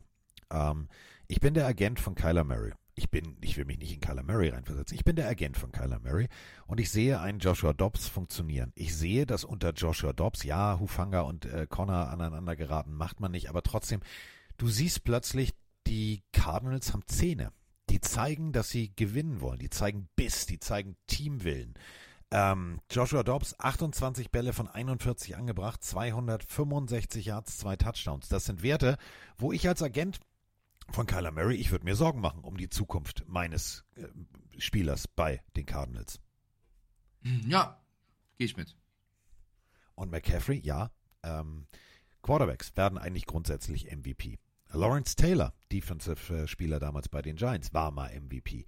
Wenn du als Spieler wirklich dein Team trägst, wenn du dein Team so massiv verbesserst, dass du immer wieder ein Ausrufezeichen setzt, dann bist du ganz offiziell im MVP-Rennen äh, nicht nur berechtigt, sondern dann hast du reelle Chancen. Und Christian McCaffrey seit Woche 1 ähm, zeigt, dass er rein theoretisch sich sagt, okay, alles klar, ich mach mal, ich mach mal hier, ich mach mal eine Werbekampagne für, für mich irgendwie beim, beim MVP-Rennen. Mir gefällt das sehr, sehr gut. Warum soll er das am Ende nicht werden? Denn momentan sehe ich keinen der üblichen Verdächtigen, Mahomes, Hertz, etc., mit mehr Stimmen nach Woche 4 als äh, Christian McCaffrey. Der steht momentan alleine da und sagt, guck mal, was hat zwei Daumen und ist der geilste Magger? Ich. Gut, dann äh, kommen wir jetzt zum letzten Spiel, was wir analysieren müssen. Dann haben wir noch ein Spiel zu tippen heute Nacht und ein Spiel am Donnerstag noch zu tippen. Das dürfen wir nicht wieder vergessen. Ja. Ähm, wir haben mit Gianni Bernani sogar jemanden gehabt, der vor Ort war. Er hat äh, mir ein Bild geschickt im, aus dem MetLife Stadium, ähm, hat von einer Gänsehaut-Atmosphäre gesprochen. Unter anderem war auch ein Aaron Rodgers da in seinem zweiten Drive der Season, als er auf so einem Kart ins Stadion gefahren wurde. Ähm, und die Chiefs haben gegen die Jets ordentlich losgelegt. Ja. Äh, erst noch mal, falls das Ergebnis nicht gesagt 35 zu 16 äh, gewinnen die 49ers ihr Divisionsduell. Oh, und äh, Jets gegen Chiefs, äh, das späte Spiel. Ganz Amerika hat zugeguckt und dementsprechend haben wir natürlich auch äh, zwei Sprachnachrichten. Ja, moin Carsten, moin Mike, der Jonas hier. Ja, letzte Nacht war ja das Spiel Chiefs gegen Jets und ja, Taylor Swift war wieder ein großes Thema, aber lass uns nicht darüber reden. Lass uns vielmehr über die New York Jets reden. Jetzt steht man 1-3 und hat Zach Wilson als Quarterback, der jetzt zum ersten Mal ein halbwegs passables Spiel gemacht hat gegen diese Chiefs mit 20 Punkten, wo ich aber auch sage, ey, wenn das die Bestleistung ist, dann wirst du damit trotzdem keine Playoffs holen. Und für mich ist ganz klar, die Jets brauchen Quarterback, weil wenn du dieses Jahr irgendwie 7 und 10 finisht oder 6 und 11, dann hast du einfach ein Jahr verschwendet und du kannst diesen Win-Now-Modus nicht lange aufhalten. Ähm, von daher musst du meiner Meinung nach jetzt trotzdem Kapital investieren, dir einen guten Quarterback holen, damit du halt Chancen auf die Playoffs hast und dieses Jahr halt nicht verschwendet ist.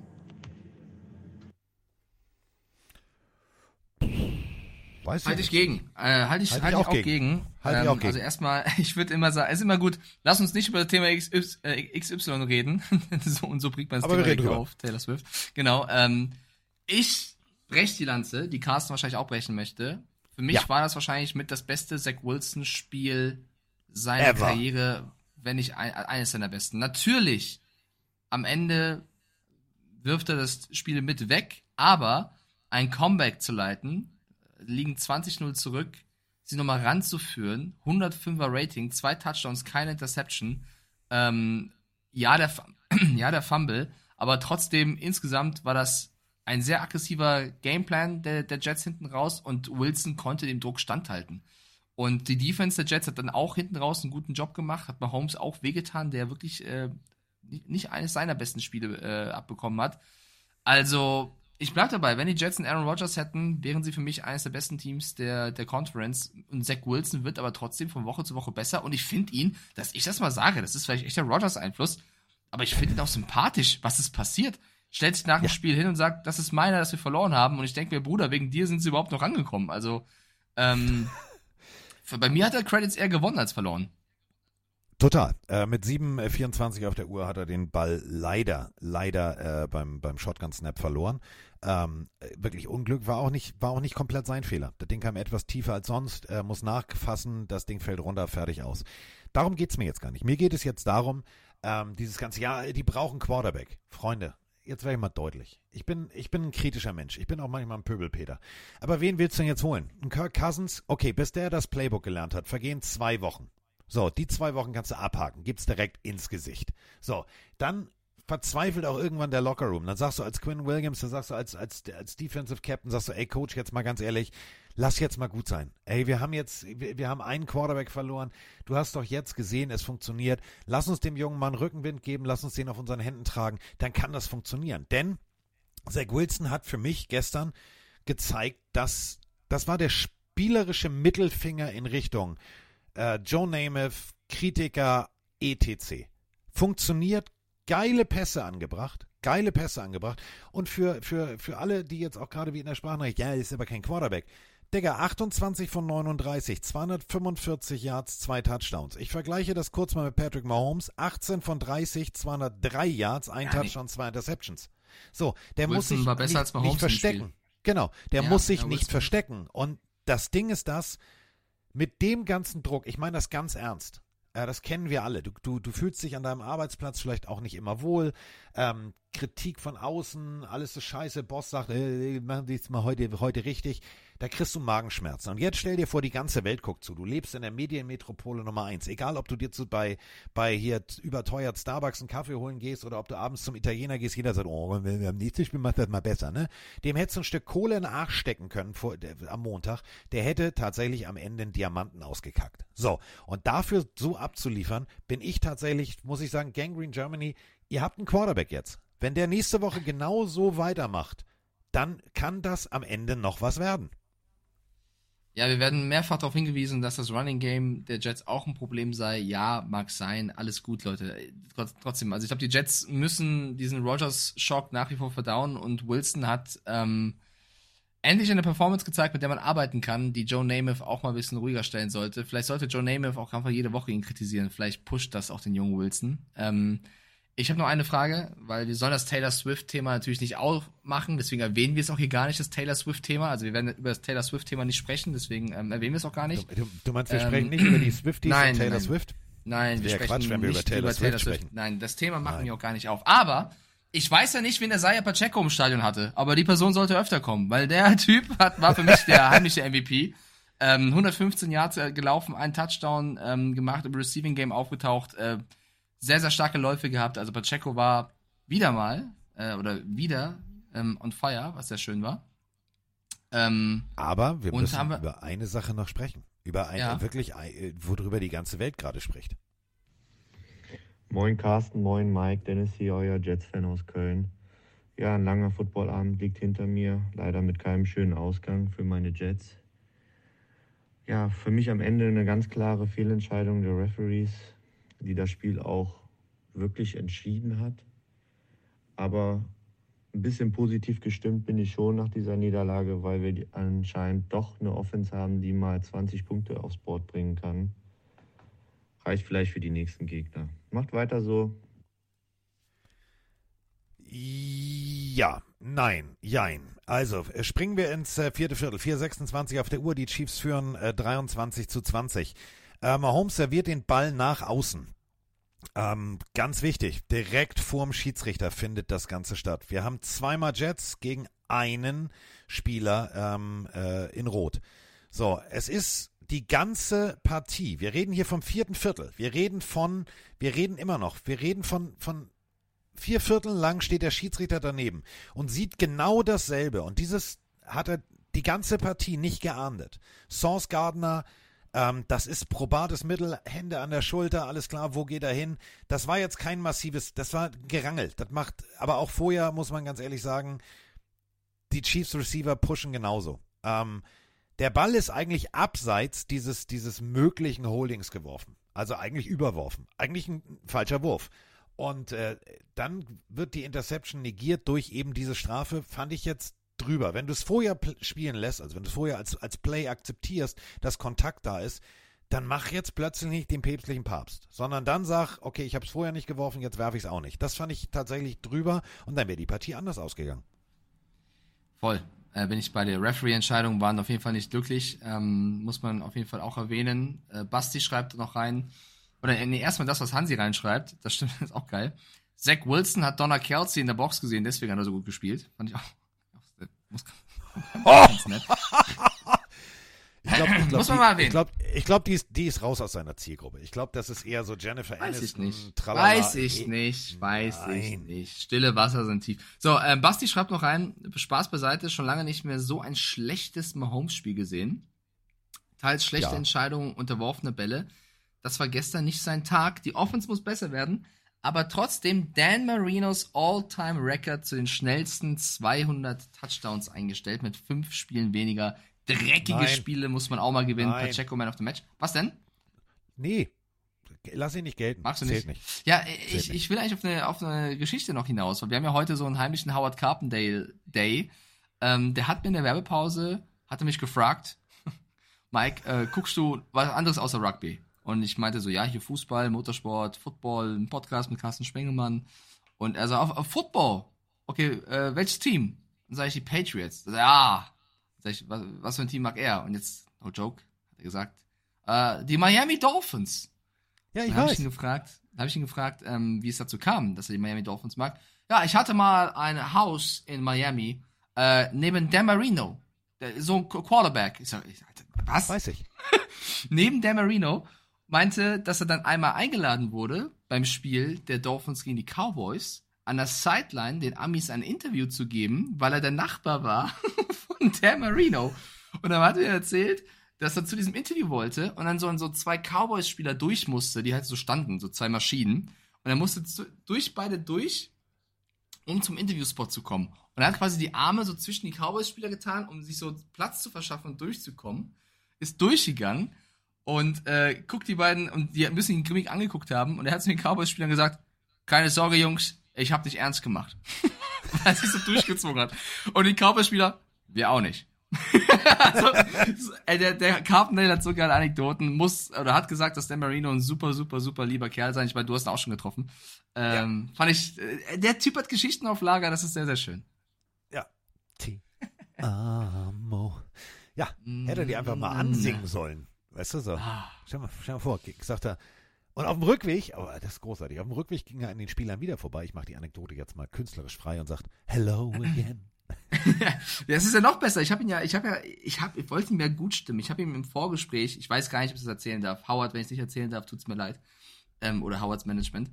Aber ich habe ihm vorher gesagt, dass Jan Lüdecke und ich die letzten zwei Tage mit Howard Carpendale Musik im Auto zum Studio gefahren sind, um uns einzustimmen auf ihn. Und seine Reaktion war, oh, aber bitte nicht die alte Schinken von der 60er, 70er, bitte nicht. Und ich so, ja, so Hello Again. Ja, gibt doch viel bessere neue Musik. Nicht immer die alte. also eigene Musik und auch äh, die ältere, äh, von der genervt gewesen. Also ich weiß nicht, ich finde den Typen super, super sympathisch. Vor allem einer seiner neueren Songs, Carsten, geht so, textlich, du bist das Letzte, du bist das allerletzte, was ich verlieren will. Oh. Schöner Turning. Point. ich find's wirklich, ich, ich mag ihn, ich mag ihn. Das noch kurz äh, dazu. Ich glaube, zum Spiel Chiefs gegen Jets kann man sagen, die Chiefs im blauen Auge davon gekommen. Ja, äh, Brittany Mahomes auch nur noch mit Mundwinkel nach unten. Also ähm, früher wurde sie immer eingeblendet, dass sie jubelt. Ich weiß auch nicht, entweder merkt sie, das funktioniert nicht oder sie ärgert sich, dass die Frau, über die wir nicht sprechen wollen, mehr Aufmerksamkeit kriegt. Ich weiß es nicht. Mir hat auf jeden Fall Jets Football sehr gut gefallen. Mir hat Robert Salah an der Seitenlinie gut gefallen. Der ist wieder, die ersten Wochen waren, also die letzten zwei Wochen waren eher so, hm, was ist Standard so. Jetzt hat er wieder seinen Get-Back-Coach. Der Typ ist wieder on fire und rein theoretisch wenn die Schiedsrichter die Interception von Source Gardner nicht weggenommen hätten, hätten die Jets das Ding gewonnen. Wer hätte rein theoretisch, ich mache jetzt mal dieses NFL-Universum auf, wer hätte gedacht, dass die Jets die Chiefs schlagen können? Ähm, ja, haben sie aber nicht, aber im Endeffekt haben sie sie. Äh, moralisch haben sie sie angezählt, moralisch haben sie sie kurz in die Ecke gedrängt. 23-20 ist jetzt kein Chiefs-Sieg, wo ich sage, boah, geil, Super Bowl incoming, sondern da sind viele, viele Baustellen noch, auf die wir, auf die wir achten müssen. Und für mich zeigt es noch, man soll die Jets auch mit Wilson nicht unterschätzen. Also die Jets nach, So. für mi- nach wie vor für, für mich ein super Team, ähm, was theoretisch hätte besser aussehen können, wenn die Verletzungen nicht gewesen wären.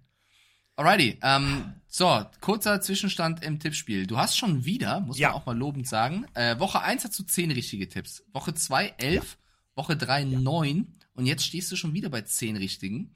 Ähm, die Pelenarius und ich stehen jeweils machen. die Pelenarius und ich stehen jeweils bei neun richtigen Tipps, also ein Tipp hinter dir. Ähm, wir haben hier so ein Spiel zu tippen heute Nacht mit Seahawks Ja. gegen Giants. Äh, Giants-Fans sagen schon äh, zweifelnd, oh Gott, Saquon Barkley droht auszufallen, leider. Ähm, auch bei Waller ist noch ein Questionable. Ich hoffe nicht für dich, dass er ausfällt. Ich glaube, er wird spielen, aber ich sag's nur. ich ich gebe schon mal vorweg. Ich, das Ding habe ich eh verloren gegen, gegen, gegen Ja, unseren knapp. Das wird nix. Das nee, wird nicht knapp. Digga, er hat einen Quarterback, Doch, ich habe einen. Tight der angeschlagen ist. Glauben. Barkley, Fragezeichen. Äh, Ich also. Shaquan Barkley, Fragezeichen. Darren Waller, Fragezeichen. Äh, Left Guard, Fragezeichen. Ich sehe hier bei den Giants mehr Fragezeichen als offizielle Spieler im Line-Up. Ja, trotzdem dran glauben. Ähm, ich wollte darauf hinaus, dass ich den Chat schon gefragt habe, was sie tippen. Und sie sagen zu 86% die Seahawks. Und ähm, ich würde mir für die Giants wünschen, dass Barkley fit wäre. Ich glaube aber auch, dass Matt Breeder das letzte Woche gar nicht so schlecht gemacht hat. Und man spielt in New York. Und ich habe gesagt, Gianni Banani war gestern in New York bei, gegen die Jets oder bei den Jets. Ist aber eigentlich Giants-Fan, ist auch heute Nacht im Stadion. Also der Mann gönnt sich mit seinem Bruder richtig. Vielleicht kann er mal berichten äh, die nächsten Tage, wie es war. Ähm, ich glaube nicht, dass es so ein deutliches 86%-Spiel wird, wie unsere Pelenarios denken mit den Seahawks. Äh, Geno Smith 736 Yards, Daniel Jones 562 Yards. Shaquan Barkley ähm, tatsächlich Rushing Leader mit nur 104. Das ist natürlich, seien wir auch ganz ehrlich, das ist verletzungsbedingt. Äh, und Darren Waller äh, Receiving Leader des Teams mit 132 Yards. Bei beiden äh, ist ein Fragezeichen dran. Das ist hart. Das ist echt hart. Ähm, äh, bei ähm, ESPN zum Beispiel äh, sehr, sehr ausgewogen. 56,3 für die äh, Seahawks und äh, vi- 43,4 für die Giants. Wettquote in Las Vegas auch eher so, ja, kannst auch lassen drauf zu setzen. Also, weil da ist jetzt keine, keine hohe, keine hohe Marge drin. Äh, 51 zu 49. Finde ich jetzt auch sehr, sehr eng beieinander, oder? Ähm, ja, enger als bei uns oder bei, bei den Leuten da draußen auf jeden Fall. Man darf auch nicht vergessen, die Seahawks haben zwei Spiele bisher gewonnen. Gegen die Lions in Overtime, sehr stark. Und gegen die Panthers, okay. Die Giants haben bisher nur ein Spiel gewonnen und das war gegen die Cardinals, die aber besser sind, als man dachte. Die Spiele, die sie verloren haben, waren aber auch gegen die Cowboys und gegen die Niners, also mit das Beste, was die Liga gerade zu bieten hat. Ähm, ich glaube, es wird ausgeglichen. Also ich glaube, es wird ein langes, spannendes Spiel, egal ob Barkley fehlt oder nicht.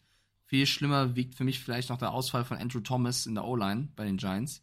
Und langsam müssen sie auch aufwachen. Also das ist für mich so ein Spiel, die Giants müssen, sie- müssen auf jeden Fall zeigen, dass sie besser sind, als sie in den ersten drei Spielen ähm, gezeigt haben. Unser Instagram-Voting viel, viel deutlicher. Da reden wir von 84% Seahawks und der Rest äh, dann nur Ja, für die Giants. Twitch war ja 86 Prozent, also Ja, ähnlich. 86, 84 ist sehr, sehr ähnlich. Also da muss Ähnlich, man immer ja. sagen, es ist, es ist so dicht beieinander. Ähm, wer für mich der X-Faktor dieser Partie sein kann, ist Kenneth Walker der Dritte. Ähm, Nein, bitte nicht, 200 weil den hat mein Fantasy-Gegner, der muss sechs Punkte machen und er gewinnt gegen mich. Bitte nicht Kenneth Walker. Alti hat. Könnte der, könnte der X-Faktor werden, der äh, aus Sicht nicht. von Mike äh, vielleicht einfach in New York sich wie Kevin allein zu Hause verlaufen sollte. Äh, aber Kenneth Walker könnte tatsächlich der X-Faktor werden. Ich bin, was diese Partie angeht, bin ich, bin, ich, bin ich hin und her gerissen. Äh, Demont Jones auf Seiten äh, der Seattle Seahawks, der Defensive End, questionable. Derek Hall, Linebacker, questionable. Kobe Bryant, hm, hm, Cornerback, doubtful. Das ist, das ist richtig hässlich.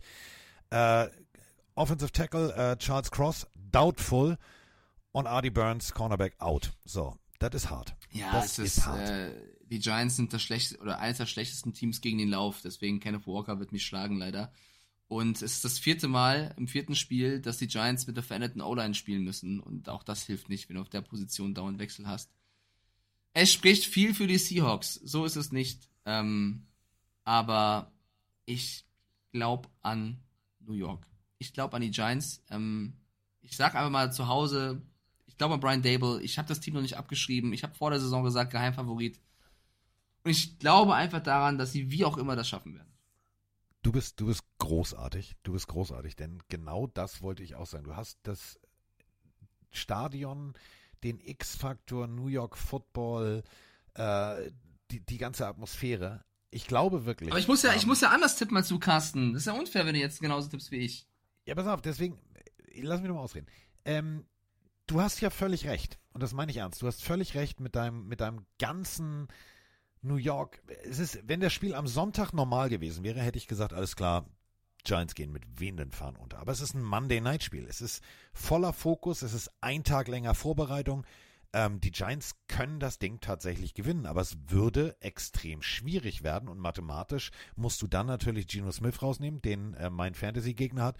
Äh, also wir beide können eigentlich nur hoffen, dass die Seattle Seahawks Offense untergeht, damit wir Fantasy-technisch nicht auch mit wehenden Fahnen untergehen. Ja, das heißt, du tippst auf. Ich äh, würde auch auf die Giants tippen. Oh Mann, dann tippe ich auf die Seahawks. Aus Zwang. Ich will ja aufholen. So, ich trage bei Carsten. Giants ein. Ja, eben. Ich muss ja, ich, ich muss ja taktisch clever tippen. Ich bin ein Punkt hinter dir. Ich hätte auch gesagt Giants. Aber wenn du jetzt sagst Giants, dann muss ich meine Chance wahren, den Spieler die zu verlieren. Dann überlegst du, du kannst doch gerne auf Seahawks gehen, aber ich muss anders tippen als du. Nein, also dann, dann, dann mach, mach wie du meinst. Die, die Niederlage nehme ich hin. Also tippst du auf die, auf die Giants, ja? Ich tippe, ich tippe, damit du diesen Spieltag gewinnst, auf die Giants. Nein, du, nein, hör auf, du kannst Ich machen, was tippe damit, nein, nein, nein, ich tippe damit, du diesen Spieltag gewinnst auf die Giants. Ich glaube, so an den, ich glaube an den Biolehrer mit der Chino-Hose. Ich glaube an Daniel Dimes Jones. Ah. Nicht, aber ich glaube, ich verliere auch, aber ist egal. Ich, ich glaube an die Giants. Ich Hey, glaube. du kannst doch auf die Seahawks tippen, dann tippe ich auf die Giants. Miracle in the Meadowlands, meine Damen und Herren, das wird super. Nicht. Ach Gott. Egal, ich habe Okay. jetzt, ich habe, ich habe die These aufgestellt, dass sie zu Hause gewinnen können. Dann muss ich auch mit der scheiß Konsequenz leben, dass ich deswegen verliere. Ich gucke kurz meine Fische an. Warte. Torpedo. Torpedo. Daniel Jones. Oh, jetzt schwimmt er weg. Ich gucke auf die andere Seite. Sir Henry. Ja, gar nicht zu sehen. Der hat sich versteckt. Okay, alles klar. Das war's. Äh, mein Tipp ist durch.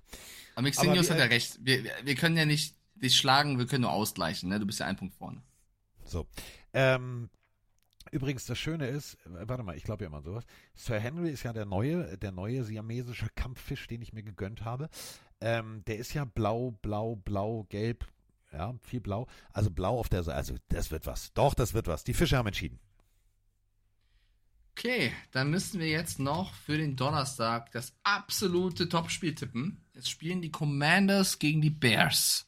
Freunde, ja, ich verarsche euch nicht, das ist das äh, Spiel. Ihr könnt jetzt gerne bei Twitch abstimmen, was ihr denkt. Ich habe die Umfrage live gestellt.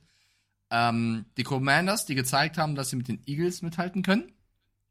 Und die Bears, die gezeigt haben, dass sie hoch gegen die Broncos führen können, um dann noch zu verlieren. Es ist in Washington. Ähm, es ist ja, eine Defense der Commanders ich, ich gegen stell, Fields. Ich stelle ich stelle ich stell eine Stiefelhagen, Stiefelhagensche These auf. B. Die Commander, B. Die Commanders, ähm, Sam Howell.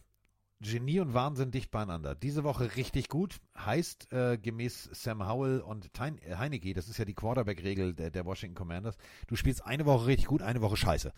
Ähm, das, äh, Justin Fields, also vor, le, letzte Woche hätte ich gesagt, DG Commanders, ganz klare Sache. Aber jetzt Bears, das funktioniert ja plötzlich. Was ist denn da los? Wer mich belabern will, um auf, auf die Bears zu setzen, der tippt auf die Bears. Los, mach Nein, doch ich hab dein doch- Ding. nein. Großer. Was denn? Ich mach, was ich will, hör mal. Wenn ich auf den Schiedsrichter setze. Also, ich hätte gedacht, die Bears spielen besser als, ähm, als sie es gerade tun, aber ich werde nicht auf die Bears setzen, bis sie mir endlich zeigen, dass sie Spiele gewinnen können. Ich gehe ganz Ja. klar mit Washington, sag zu Hause machen sie es. Ich gehe auch mit äh, Sam Howell, denn Sam Howell ist gekommen, um zu bleiben. Der hat jetzt, ich glaube, der Knoten ist auf. Der hat gesagt, klick, klack, alles klar, jetzt kriege ich es hin. Ich glaube wirklich, das wird, wird, wird, ein, wird ein schönes Footballspiel. Thursday Night, was noch, Glaubst letztes du? Jahr war immer scheiße nicht. Donnerstags. Nein, nein, das wird kein geiles Spiel, glaube ich nicht. Also ich bleib Ich nicht glaub- wach, bin ich, ehrlich. Ich glaube, nein. nein. äh, Also es wird jetzt nicht, dass du sagst, boah, ey, wenn du das nicht gesehen hast, hast du was verpasst. Aber ich glaube tatsächlich, Justin Fields wird, den, wird die Leistung beibehalten und Sam Howell wird auch die Leistung beibehalten. Dementsprechend sehen wir ein gutes Footballspiel. Und ähm, ja, und dann äh, sehe ich vor allem London. Ich darf ja nach London fliegen. Da freue ich mich wahnsinnig drauf. Ich sag, die Commanders gewinnen 10-3. London, Ja, was machst du auch. da? Welches Spiel, was geht ab?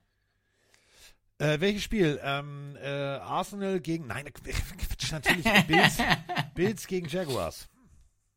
Geil. Bills gegen Jaguars. Ich darf äh, ein bisschen, bisschen Interviews machen, ich darf ein bisschen rumlaufen, ich darf mir die Leute angucken. Ähm, äh, ich gehe ein bisschen, bisschen Bierchen trinken mit Trevor Lawrence. Nein, natürlich, Quatsch. Ähm, also ganz klassisch äh, Presse hin, äh, berichten, schreiben, äh, Interviews machen und wieder nach Hause. Und freue mich wahnsinnig drüber. Ich habe nämlich zwei, zwei Reisebegleitungen, ähm, die leidgeprüfte Football-Fans sind. Die Rede ist äh, von Fabienne und Thomas. Also ich nehme Panthers und Steelers mit zum Jacksonville-Spiel gegen Buffalo, damit die auch mal sehen, wie, wie man guten Football spielt. Und ähm, dann renne ich da ein bisschen in den Katakomben rum, dann äh, holen die mich aus dem Bällebad wieder ab und dann fliege ich wieder nach Hause. Bedeutet, wie wir ja schon ausgemacht haben, wir müssen rein theoretisch, äh, können wir auch deiner, deiner äh, Community natürlich an den Donnerstag, äh, Donnerstag schon aufnehmen. Und ich glaube wirklich, äh, das wird ein geiles Wochenende. Also ich habe auf die, ähm, die Spiele nächste Woche habe ich richtig Bock. Da sind, da sind Sachen dabei, wo ich sage, da könnte sich das Tippspiel aber äh, leider zugunsten von Mike entscheiden, weil ich da einfach zu sehr auf mein, mein doch, auf mein, äh, da, nee, nee, Woche 5 ist immer so mein Bauchgefühl. Da geht meine Bauchgefühl-Tipperei los. Denn wir haben, überleg mal, wir haben Texans gegen Falcons, wir haben, äh, äh, wir haben Titans gegen Colts. Hä? So, wir haben, äh, wir haben äh, Ravens gegen Steelers. Hm. Wir haben Eagles gegen Rams. Also wird geil. Wird ein geiler Spieltag. Das auf jeden Fall. Ich wünsche dir auch viel Spaß. Kurz, um es äh, korrekt zu machen, der Chat sagt zu 69 Prozent, I see what you did there, dass die Commanders gegen die Bears gewinnen. Also wir gehen auch da alle Hand in Hand. Äh, Carsten, kleiner Anschlag von mir da. Ähm, du musst also früher los nach London. Wir haben Donnerstag ausgemacht. Wäre für dich auch der Oh, Mittwoch schön Also ich dachte, jetzt kommt er wieder mit 7.25 Uhr oder so. Nee, also ich könnte Mittwoch tatsächlich gerne, äh, lass mich kurz gucken, auch den, die gleiche Uhrzeit anbieten. Also vielleicht so. Eigentlich, wann du willst. Eigentlich können wir Mittwoch von mir aus nachmittags irgendwann aufnehmen oder so, wenn es dir passt. Kannst mir gerne Uhrzeit nennen, aber das wäre Nachmittags wär sehr, das wär sehr schön, weil ich morgens früh Ja. unterwegs bin und äh, erst ab mittags wieder da bin, weil ich tausend Sachen erledigen muss. Aber das kriegen wir alles hin. Wir beide Okay. kommunizieren ja auch und dann werden wir schon ein, ein Date für uns beiden Hübschen finden. Uh. Ne? So, damit äh, sind wir sind wir fertig. Ich werde jetzt zum zum zum Ende dieser äh, großartigen Episode, die wir tatsächlich wieder mal ähm, Zweieinhalb meine, Stunden ist entspannt. Ich wollte gerade sagen, es ist ein normaler Spieltag.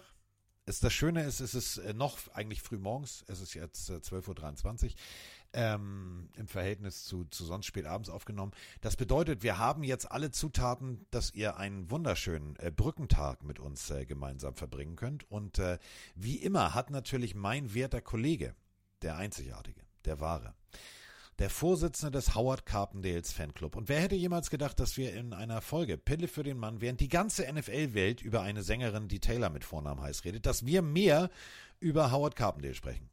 Hätte ich jetzt auch nicht gedacht. Ist aber passiert. Und dementsprechend hast du jetzt, äh, wie immer, die letzten Worte und darfst äh, schalten, walten, sprechen, werben, machen, was du willst. Lieber Hauig, ich sag Dankeschön fürs Einschalten mit dieser Folge.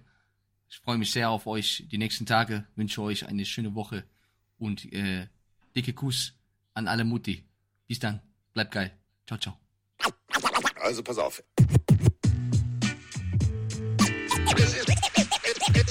Es ist soweit. Pille, Pille, Pille für den Mann. Pille, Pille, Pille, Pille, Pille, Pille, Pille für den Mann. Carsten Spengemann. Weichstieflagen.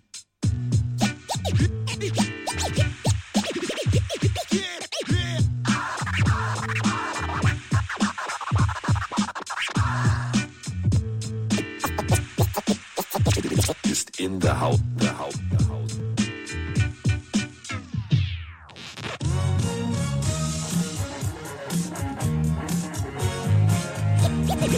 Wir sind jetzt raus. Tschüss.